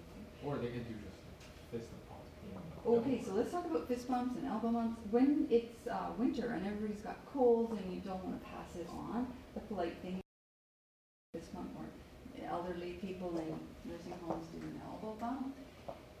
That's within a certain community. If you meet someone, you are automatically giving a full handshake. And if my hands are dirty, wet, I've got Dorito chip on my fingers, you still, you say, oh my goodness, I've got Dorito chips. No problem. You shake their hand anyway, and then both of you will go wash your hands or whatever. But you, you have to shake hands. Like, it's just such an important thing. Do not refuse that person. And, yeah. So that's something that I think it, nobody ever explained that to me, but you know that about the culture when it doesn't happen. You start to think, oh my goodness, that really hurt. So there's something really important about that handshake. So, okay. Um, you're going to, yes, so you're the good networker. Bunch of shy people. You're going to walk into that group and you're going to start shaking hands with people. You're going to make it clear that we are shaking hands because from quite a distance away, your hand is out that person's going, are we bowing, kissing, shaking hands? Oh no, waving. What are we doing? The person that's got the hand up, that problem's taken solved, taken away and solved, and I can just shake hands. The I have to move my glasses for this. There is an eyebrow flip. You flick your eyebrows. You go. Ah. this. You don't stay there. You're not going around like this. But you're going to show the person you're really excited to meet them. Like, hi, Catherine. Big smile, like big flick, and then smile. We're not flicking anymore. Wow, you. Don't you feel good that that person saw you, thought you were interesting, it indicated what the heck we were going to do? No kissing, no bowing, right? Oh, good handshake. nice one. Now you guys are good, actually. Um, so that's what's going to come up on the next one is you are a welcoming, networking magnet. Everybody's going to want to come and see you because you look happy and friendly. You're that Mexican at the party. This party has started. I'm smiling, coming over, I'm moving into the group, creating opportunities, um, and then I'm going to look at this. So this is where you can touch. Extremely important. I'm saying between the shoulder and the elbow, this little distance here is a good place to touch someone. But why would you touch a complete stranger at a networking event? Build that intimacy? It's that intimacy, right? I'm getting closer and closer. I've broken our two foot barrier. We had four feet. Now I'm aiming for two feet. And then, oh my God, we're into the intimate, right? And that I feel like friends and family now right? That's good. I'm going to remember that nicely. So they found that if a server in a restaurant touched the customers, they got three times as many tips. So we're back to the three, right? So instead of ten dollars in tips at the end of the night, they would have thirty. Or instead of a hundred dollars, they have three hundred dollars. Everybody else is going home with one hundred dollars at the end of the night. hard work. And they are going home with three Still hard work, more, more money. And so uh, you say, uh, excuse me, I dropped a fork. Sorry? You dropped your fork? Oh, no problem. I'll be right back. Or, would you like coffee, tea, dessert? How's everybody doing? Cup of coffee? Right, I'll be right back. Whipped cream? Whipped cream. Right, and right, I'm just these little touches in a respectful way in a certain area, very limited area, that we're friends, and you're, you're best friends, you know everything about that waiter or waitress at the end of the night, right? So use it. What you're going to do is a slightly different kind of handshake. So you're going to give the person your hand at the end of the night, especially, or at the end of the conversation with them.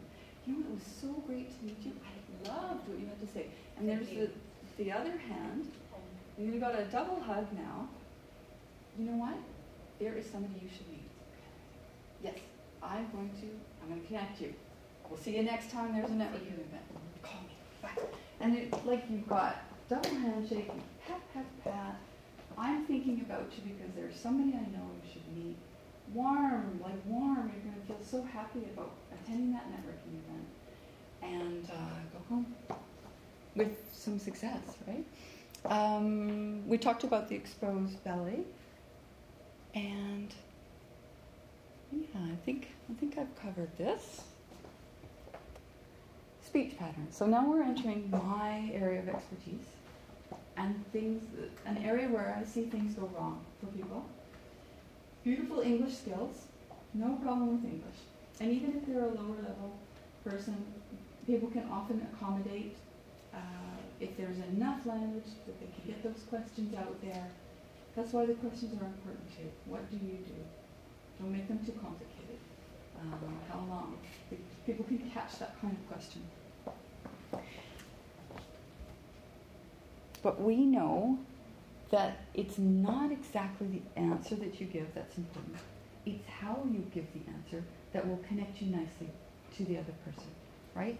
You can hurt people's feelings, unfortunately, uh, by the sound of your voice, not the words that you use.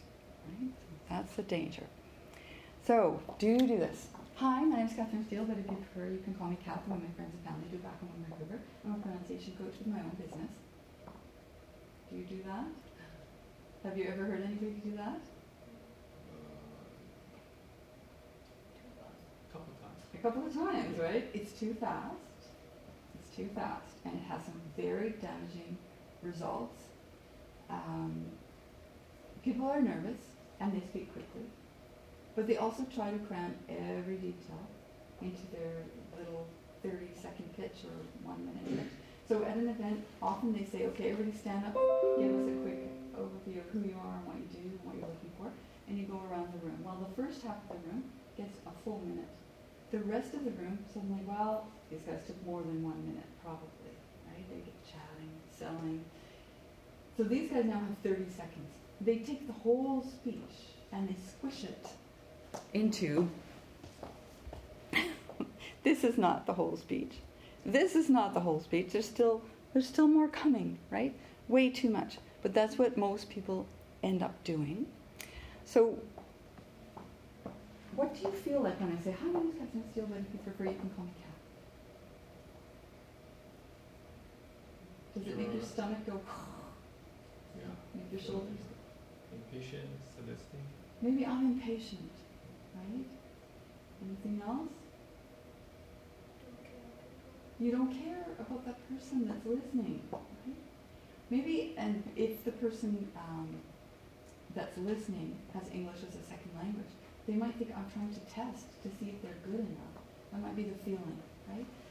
What it means in English is that I'm lying when a person speaks quickly, they're trying to sell something or they're lying. So the radio and the TV, it makes sense they go fast. It's expensive. Plus, you're trying to get them excited. Black Friday, come on, everybody, get out there, get those new Doc Marten shoes or whatever, right? They want to get the adrenaline going. You're not thinking anymore. You might pay that price. Get you excited. So, um, We don't want that. We don't want the person to think that we're lying or testing them or don't care about them. So we're going to do it in a slow way. So what about this? Hi, my name is Catherine Steele. Is better? No, it might even be worse. I don't know. How does it feel?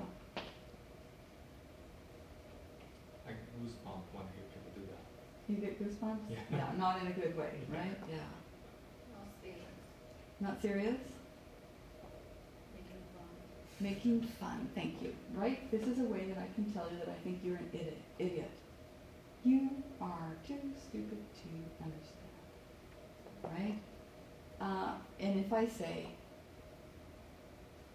pick up your dirty socks, what am I showing? It's a warning. I am showing you I am really angry and this is the last chance. I have already tried to show you that I was angry up to this point, and now I'm going to kill you. I just, I, I don't know what else to do. So you're getting separate words to show that I am really, really angry with you. Okay? So my clients, unfortunately, it may be the first time they understood easily because they could hear everything and they smile at me. And I'm ready to kill them. It is not the time to smile at me. But they were happy because they said, Oh, you need me to get this finished today? And I'm like, I'm yelling at you. It's over. Your chance was before. It's not the time to smile and then start thinking that maybe you could do it today. No, it's too late. So unfortunately, culturally, that signal didn't get across well, right? And didn't get across early enough. So do not say things one word at a time. It will be a disaster as well. In fact, at the swimming pool, you're going to see do not run. It doesn't say don't run, which is normal. It says do not run. The script is actually being very firm, saying don't do this. In capital letters, like we're, we're shouting. Yeah? Okay. So what we're going to do is we're going to break this into pieces. Because the speed kills, the person doesn't hear your message, and that's critical. So the first thing you say is your name, the second thing is your company or your industry, and I missed it. It's gone. And I'll never hear it again. So you paid maybe $20 to go to the networking event. If it's a tech event, 300 to $500 to go to the conference. If it's a medical one and it's a gala event, maybe $1,000. It's, it's like a sponsorship. Because you're with the right people that you should be networking with, and yet it's gone, right? Your, your opportunity is gone because they can't hear you. Um, they don't consider you to be friendly to network with, right? You insulted them in two different ways, too slow or too fast. And they don't know you, like you, and trust you. You've already lost the trust, right? Okay. Do you know what that says? What does it say? Yeah, it, it looks like it's it's um for storage, and it was outside my building. But what does the yellow part say? Container, something maybe, and the bottom phone number, and we can see that it's a phone number, not because we can see the numbers, but because we can see the punctuation between the numbers, and we know three three four is a North American style of phone number, right? So that's what you want. You want to emphasize the differences, the importance. So different font, punctuation, capitalization. You're going to do that with the way you speak. Okay, and I'm going to show you how. Those WH questions that were opening the jewel boxes and helping you get good information and share your own good information are how we start. You want people to hear who you are, what you do, when you started doing it, uh, maybe where you're from. You've got global experience, that might be cool. Or maybe I was formerly with Amazon. Oh, knows what he's doing, right? She's killer. Let's get her. And so this is what you want in your elevator pitch. You want them to hear it. But when you say the who, you need to stop so the person can focus on it, translate it, go, oh, I met someone named Catherine, or my sister's name is Catherine. I can remember her name now. And Steele, there's a, an author, Danielle Steele. Okay, Catherine Steele, Catherine Steele. Give them a moment. for just the who, and then a moment for what? Pronunciation coach? Nobody's ever heard of that. I had to create that. I'm an individual, very unique business. So they have to think pronunciation. Oh, oh, oh, she's listening to me. Oh no. it's a little bit of a shock, right? I have to give a person a moment to process that. So here you go. This is the main information that you want to get out there, but it doesn't sound like good English yet. It's not quite long enough. It's like level one. That's why it's easy for us to understand a level one person. Web designer, global market, 2013. I kind of know what you do. I think maybe you got here in 2013. YVR, yes, okay, they landed in Vancouver. I can get quite a bit of information, which is great. But to be beautiful grammatically and sound professional, you need a little addition right at the front. The blue ones are prepositions and pronouns and articles and things like that. And this is the part where I've got something that you can connect to and get the get the notes. Okay. Um, so now I've got a perfect phrase. What I have to train myself to do is stop before my when I say it. Stop before the, so that the person hears a little phrase and then has a chance to think about that little phrase. Okay. So you're going to get a link. You're going to get these notes. Yeah, at the end. So all of this from where I said speed kills, that's all notes that you can have. Okay. So these are the types of words. I'm going to write them here. And if you are not a grammar person, that's fine. It will start to become very easy. You just think all the little words that are hard to remember. This is where our grammar is different from other grammar. Everybody's language has the black main point. Everybody's language is different in the blue points, right? Um, and I haven't given all of them, of course, I've just given you a selection to get the idea.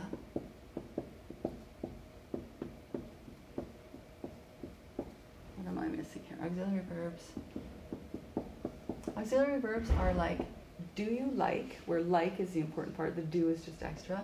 Are you going, where are is not important, but going is.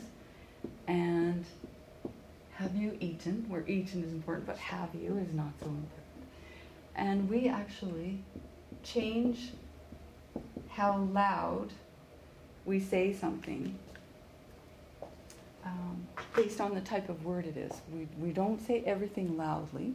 I know in Cantonese and Japanese and German and Spanish, each word should be clearly said, distinct and clear. And what does that mean in English? Everyone is driving me crazy. I am really angry. if he's angry. So we don't want that. So when we have something like this, oh, what happened? I'm trying to show uh, this. Is it still possible to show this without sharing? Uh, or do I have to share? So you want, so I, I want to play with this. Right? I'm going to play with this, and I want to show people while I'm playing with it. Okay, so yeah, just uh, you can drag it over there. So you want to edit the text, right? Um, you want to add the text? I, I want to manipulate this text, yeah.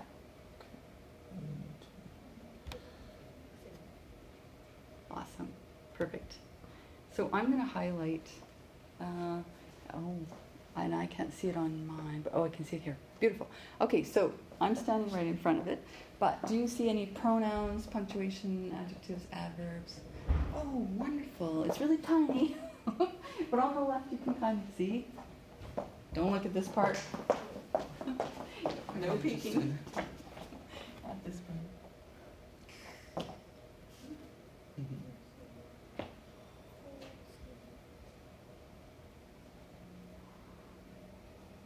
So it's not notes, it's oh, you are good. I am going to hire this man. okay, so now again, I still I don't see it. So any pronouns, yell them out, and I'm going to make them blue. Any prepositions, any pronouns, any conjunctions?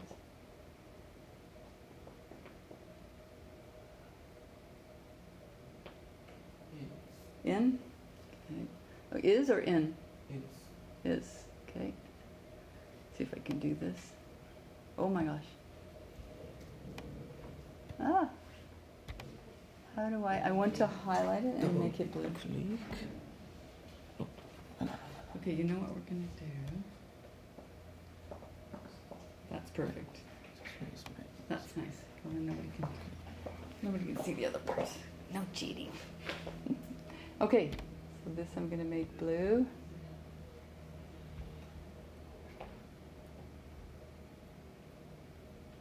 I don't want to make it red because I don't want you to think it's important and loud. I want you to think it's quiet and small. Okay? Okay, what's another one? Would? Okay. Auxiliary, good. It goes so fast I can't get the. Rewind. Control, control. Yeah. Okay, thank you.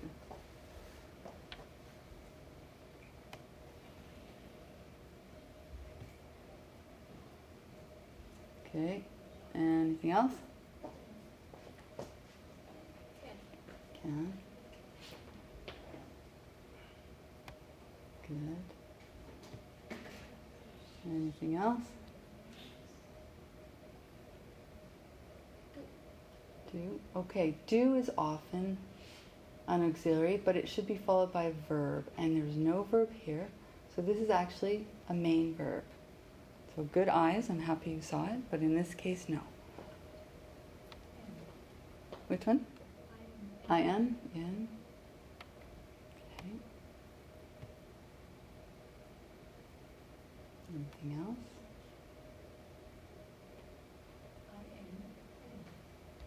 This one? The am. Okay.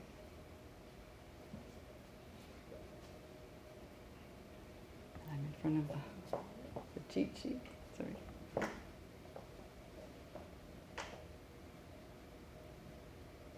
You like all of them? Yep. All of Okay, them. then how is, should be. The exclamation mark, right? Yep, good.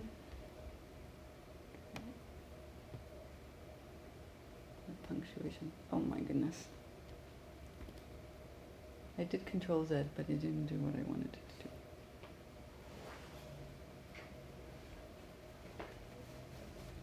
There we go. I feel like a professional now. Thank you for that. Oh no, I'm not a professional.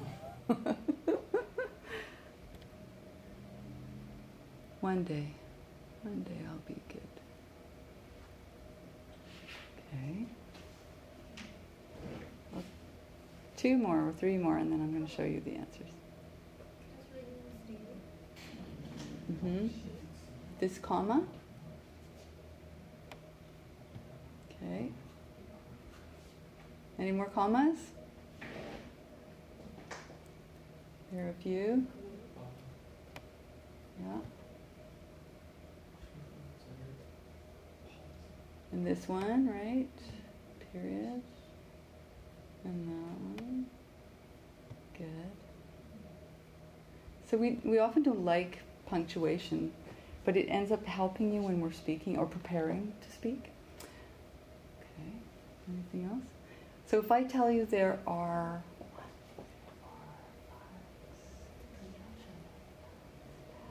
So, actually, actually, am I, uh, can you have some examples of uh, all those? There are 17 more. Okay. Um, what I'm going to do, I'm going to show you, and it will make sense, just because of time, to respect the time. But there are 17 more, and they are signals. Now, how do I get back to slideshow? Do I do slideshow? Second button from the second. Sorry, second. Oh.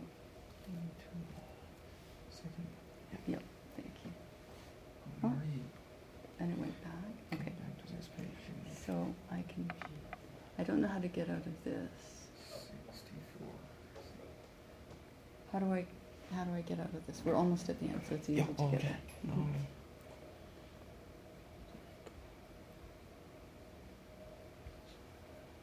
Good, okay, I can quit, quickly get there.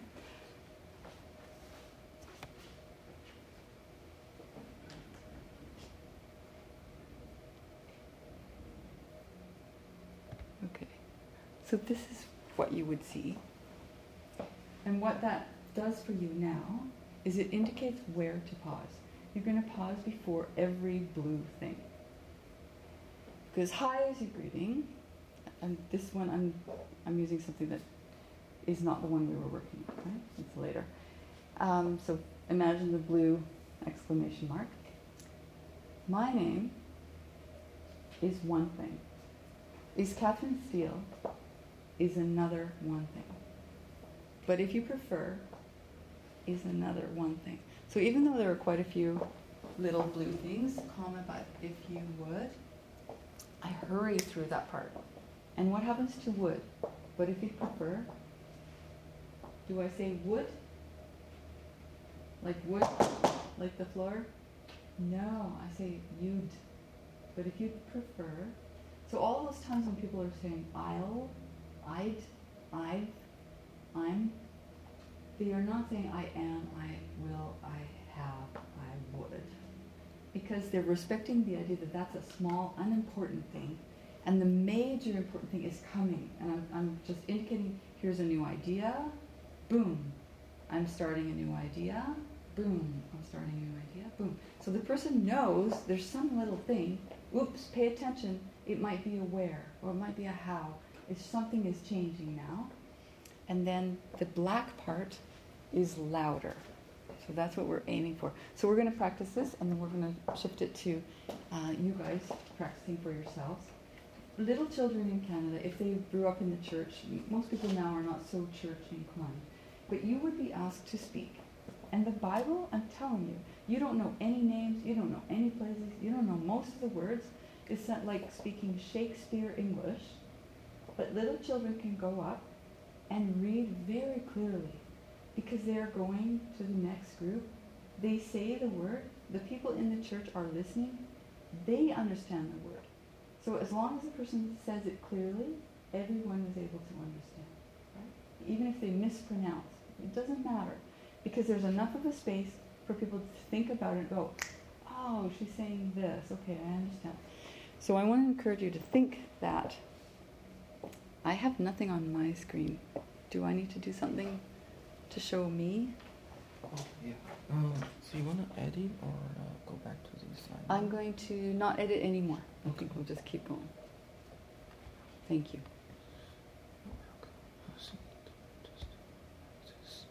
Good. Okay. So we're going to we're going to say this. I'm going to say it. You say it back. I'm breaking it. Okay. Hi. Hi. And you guys echo. Hi. Hi. Hi. And in the time of the high, the person's probably thinking hi or waving or smiling. They're doing something. My name. You say that.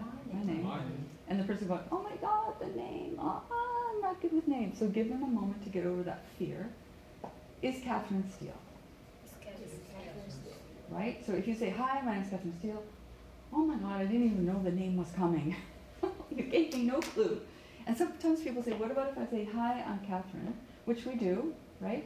But it's not as good at a networking event as, hi, my name, because the person can get ready, is Catherine Steele. They have a better chance of remembering, right?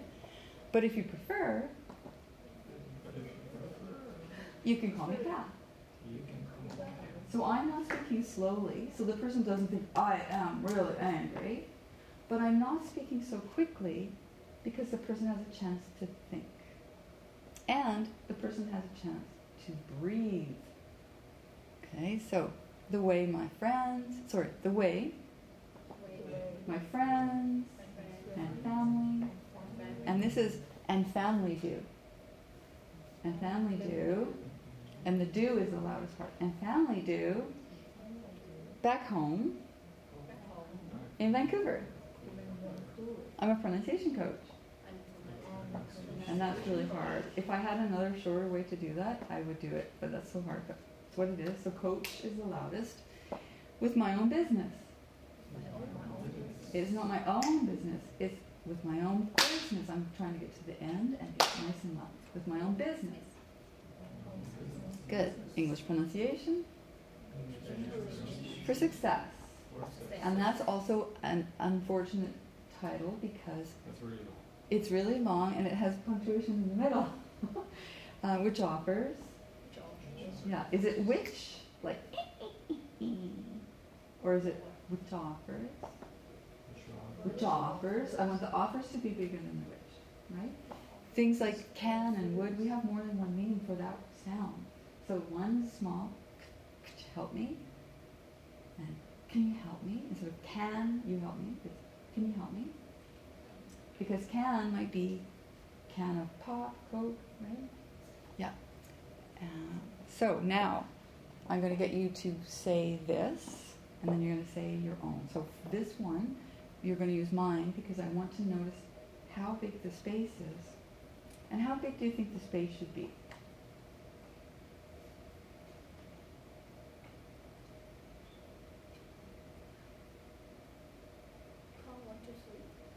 Count one to three? That's a good idea. It's a very good idea, especially if you're on a microphone. Hi, hi, hi, hi, my, my, my, my. Right? The airport doesn't do this well. They go, Paging Cathersdale, Paging Cathersdale. and they say once, your flight has changed, it's going to be gate number. Which gate? Which gate? Which gate? And you're running around. And it would be better if they separated out, said it at least twice, right? Because uh, you're going to be the one that makes it easy. So you're going to do it the length of time that your listener needs. Not you. You're nervous and you know your name. You're going to give them the opportunity to try their best to catch your name, catch your business, catch your industry. So you're looking at their body language. Are they okay? Are they nodding? Are they still breathing? or are they just focusing so much to try to catch something, right? Okay, uh, so I'm going to get you to start, and you're going to break it up as much as you can. Hi, my name is Catherine Steele. If you would like to, uh, but if you would prefer, you can copy cat. The way my friend and my family do back home in Vancouver. I'm pronunciation coach. It's my own business. English pronunciation Okay, what did you think? Was it good? Yeah, pretty. It was really good. She would be heard by everybody in that room. Does it sound like her normal style of speaking? No. So she's probably nervous about it because it sounds weird, doesn't sound like me. But everybody else in the room went, oh, I can relax because she took care of the problem of making it easy for me. Right? How many times have you gone somewhere and it wasn't easy? It was hard. Or you didn't you thought, oh, this poor person, nobody understood them, right? This is a way of handling that. So even if there is, you know, somebody comes from Iran, and somebody comes from Poland, and somebody comes from, I don't know, wherever they are, and they're having this conversation, they end up developing a style and a speed where everybody can understand, right? And that's what we want. We want people to understand. Okay, I'm going to go to the back. She's like, oh, I was ready. well, I'm going to the back to keep you feeling a bit nervous, right? Okay, go for it. Hi, my name is uh, Catherine Steele, but if you do uh, you prefer, you can call me Cat. The way my friends and family do back home in Vancouver. I'm a pronunciation coach with my own business, English Pronunciation for Success, which offers. Okay. Where was it the easiest to understand her? At the beginning, in the middle, or at the end? In the middle, in the beginning, in the middle, right? He could see he was almost done. You will have that feeling, uh, or that you're being pressured to, to finish. People are going, wrap it up, time. It's better to end well than speed up and squish everything in, right? If the thing you want to end with is your phone number or your business name, then pop it in right away. Don't try to add any more because it will sound more complicated and harder to hear if you speed up, right? And the parts where you don't know so much, you would slow down because pronunciation coach is different from what you do. You had to slow down for that. That made it easier, even though it was a harder thing. People didn't know that word. It was easier because you slowed down, right? So be aware of that. That um, for the other person, they don't know your jargon, they don't know your industry the things that are easiest for you are the places you have to go the slowest. Name, business, right? Slowest. So, okay, ready? Your turn. On to Hi, my name is Catherine Steele. Okay, two people have done this. You did it. You did it. My name is Catherine Steele. Is how we always say it. I'm going to encourage you to break it. Okay, and it's hard to do it because we always say that. So break it up. The person will be really happy and will not notice that you broke it. Hi, my name is Catherine Steele. Yeah, But if I would prefer you can. But if you would prefer, you could call me Cat. The way my family, the way my friends and family do back home in Vancouver. I'm a, I'm a pronoun, I'm a pronunciation coach with my own business, English pronunciation for success, which offers, Okay, which offers etc., etc., et cetera, et cetera, right? In which offers coaching something. So was it easy to understand her? And when she was, her tongue was tied and she was going, oh my God, how do you say that word? Was it okay? Would you wait for her? Sure, right? You already like her. You're already interested in her. It doesn't matter if you stumble over your words. Who cares? Nobody cares. In fact, you're probably eating something at the same time, right? It doesn't matter. What matters is the feeling of me that I understand you and you're not rushing and you're doing it for my benefit. I know that you're doing it for my benefit, going slowly enough that I can hear. It. Yeah? And for the whole room. Okay, let's hear you. Hi, my name is Catherine Steele, but if you would prefer, you can call me Cat. The way my friends and family do back home in Vancouver. I'm a pronunciation coach with my own business, English pronunciation for success, which offers. Nice. Right. Are you interested in trying to? Sure. Okay. Hi, my name is Catherine Steele. But if you prefer, uh, you can call me Cat. The way my friends and family back home in Vancouver. I am pronunciation coach with my own business, English pronunciation for success, which offer Okay, good. And did you see that he got a little faster somewhere in here too? Because this was easy. These are concepts that we understand and we often hear together. So as you get going, if your if your listener understands easily, you're probably going to put two together, like friends and family. That's logically together. But if it's difficult or the room makes it difficult for everyone to hear, you're going to break it apart more. Or if they're writing your ideas down, I'm Catherine Steele. My business is English pronunciation. You allow them a little group as you say that to them. So you're going to do your own, and you're making a crescendo. So from quiet blue to loud black. And so what I'm going to get you to do is put your information in here. This is maybe the easiest way to see where the loud part should live. But you're not putting Catherine Steele now, you're putting your own name and you're going to turn to the person beside you and you're going to say it and put your industry in there something like that. But try this is the harder one try to break it for yourself. Okay? So go for it. You tell me you tell her. Uh, i'm listening to everyone at the same time. Um, Hi, hi, uh, my my name name is is uh, Zheng Ke. can you But give if my you name? you Is can your- call me Jane. the is is The way my Oh, friend and my name back is home, Jungkook. home and If Guangzhou. You prefer, I'm you a can real call me uh, Uh, the way my friends and family do, okay hold on the way the way my friends It's and very family do intelligent. back home So, hi, in China. my Mhm. name is Selena I'm a community organizer. Mhm, and Where's- don't do i'm Um, put that yeah, if you prefer, you I'm can a community organizer. i'm community organizer. Uh, I'm a community organizer with my farm family community, and my friends and Start family Chinese, do back which home. offers And star for Chinese. Four is like my four And I am Startup. Uh, a for Chinese. model organization. I'm a community I'm organizer with my own community, startup for Chinese, which offers you know, Cool. so we need Does to it slow seem down to weird? interview. Yeah, a bit. It should. It should feel Yeah. good because your goal is not just to have a conversation.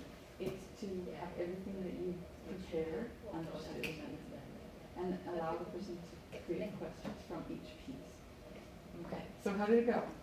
Good. Really good. Is it, it good because she will understand you because you're listening first language, or good because she slowed it down? Both. Both? We try, we try. Exactly. At least we know, That's perfect. we need to let us to get our name, our, our field, our, uh, job. The business and the business, yes, we are. And you're going to prepare it. You're preparing the who, what, when, where, how, why. Yeah. So those are the end points are what you want that person to go home with. If they have five pieces of information, those are the five end points. Okay. So when you talk too quickly, you sound like you're lying. The person can't breathe and they can't absorb your ideas. When you say one word at a time, that's our way of showing that we are really angry. And the problem is, so quite often people say to Canadians, could you please correct me? And, and often that doesn't happen. We, they also say, could you please speak more slowly? And the person for like three or four words is very slow and then vroom back into high speed. Have you noticed that? It's because it's so rude to speak that slowly. It's impossible to continue. If anybody hears me, I could try to, my best to go very one word at a time. But if a Canadian hears me, they think I am insulting you. They think I'm being very angry or, or I'm telling you you're an idiot. And I will lose my connection with this person. I can't risk that. I need my community around me. I don't want my community to think that I'm a bad person. And I'm showing that I'm a bad person by the way I'm treating you if I say one word at a time. Right? So it's that's why um, I risk being shunned, being avoided, right? I can't do that. So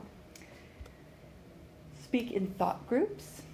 Each phrase starts with a marker, and we know what the, the grammatical marker would be.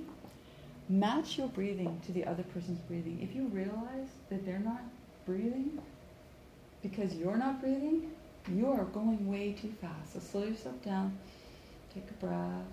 It allows them to breathe. We breathe at the same speed so that we can hear the conversation easily. It's an automatic reaction of a listener is to start breathing with the speaker. So you have to breathe. Please breathe. Uh, watch the body language, right? Are the shoulders going up? Are they leaning forward? Are they like making weird faces? Are they not nodding? If they're not nodding, they don't get it. If they're not going, oh my God, wow, really? Mm. We make indication that it's okay, keep going, keep If you aren't getting any of those, well, don't keep going. They didn't catch what you said. And the idea is to get a word in edgewise, right? Can I sneak a, a question or comment into the things that you were saying? Yeah. They should have questions for you as you speak. All right. So the idea for the entire talk is to help other people share their treasure. It will allow you to share your treasure, which is the idea of a networking event. And it will make that event valuable for both of you. So, of course, this is where putting English back into their pocket, putting successful networking back into the pocket of the person. And then I have a draw. I'm going to draw a very special prize. So if you're interested, let me know. I'll show you what the prize is. It's an elevator pitch evaluation session. You are with me for an hour and we look at exactly what you say and how you say it. And I help you choose maybe alternatives. If I think that the group will have difficulty understanding you, I help you um, make it sound really beautiful and then I record it. And often we end up with a very short, a sort of a medium, and a longer version. As you mentioned, you know, what if you just, oh, you were mentioning, what if you see your boss in the elevator? Uh, you're not going to be able to come up with all the who, what, when, where, why questions. So what should you be able to say? So that's what we do. And it's worth 247, and I'm going to draw it. So would anybody like to be part of that? Okay, so uh, you have an evaluation sheet. You can just tear off the corner, write your name, email, and phone number for me, so I'll get back to you. And then I would love the evaluation. I'd love to hear what your thoughts are. And I will leave you with my contact information. That will be the very last uh, thing. I'll put that slide up again. This is the link for the slides from the presentation.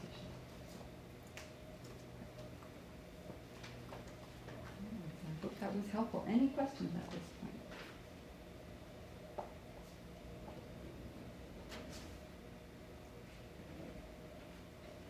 I love cell phones. it gives us the opportunity to take quick notes, right? Okay, so I don't have any Feel free to questions. ask any questions. Any questions? It's okay. You're good? Actually, we would like to know more about culture. About what? Culture. Culture? You know, that- It's an endless study, isn't it? Yeah. Really? Yeah. There are some really interesting YouTube clips about culture, and there's a comedian, uh, Russell Peters, who that's what his comedy is about, is the differences in culture. You might find some good things there. I'll write his name for you. He's a Canadian comedian.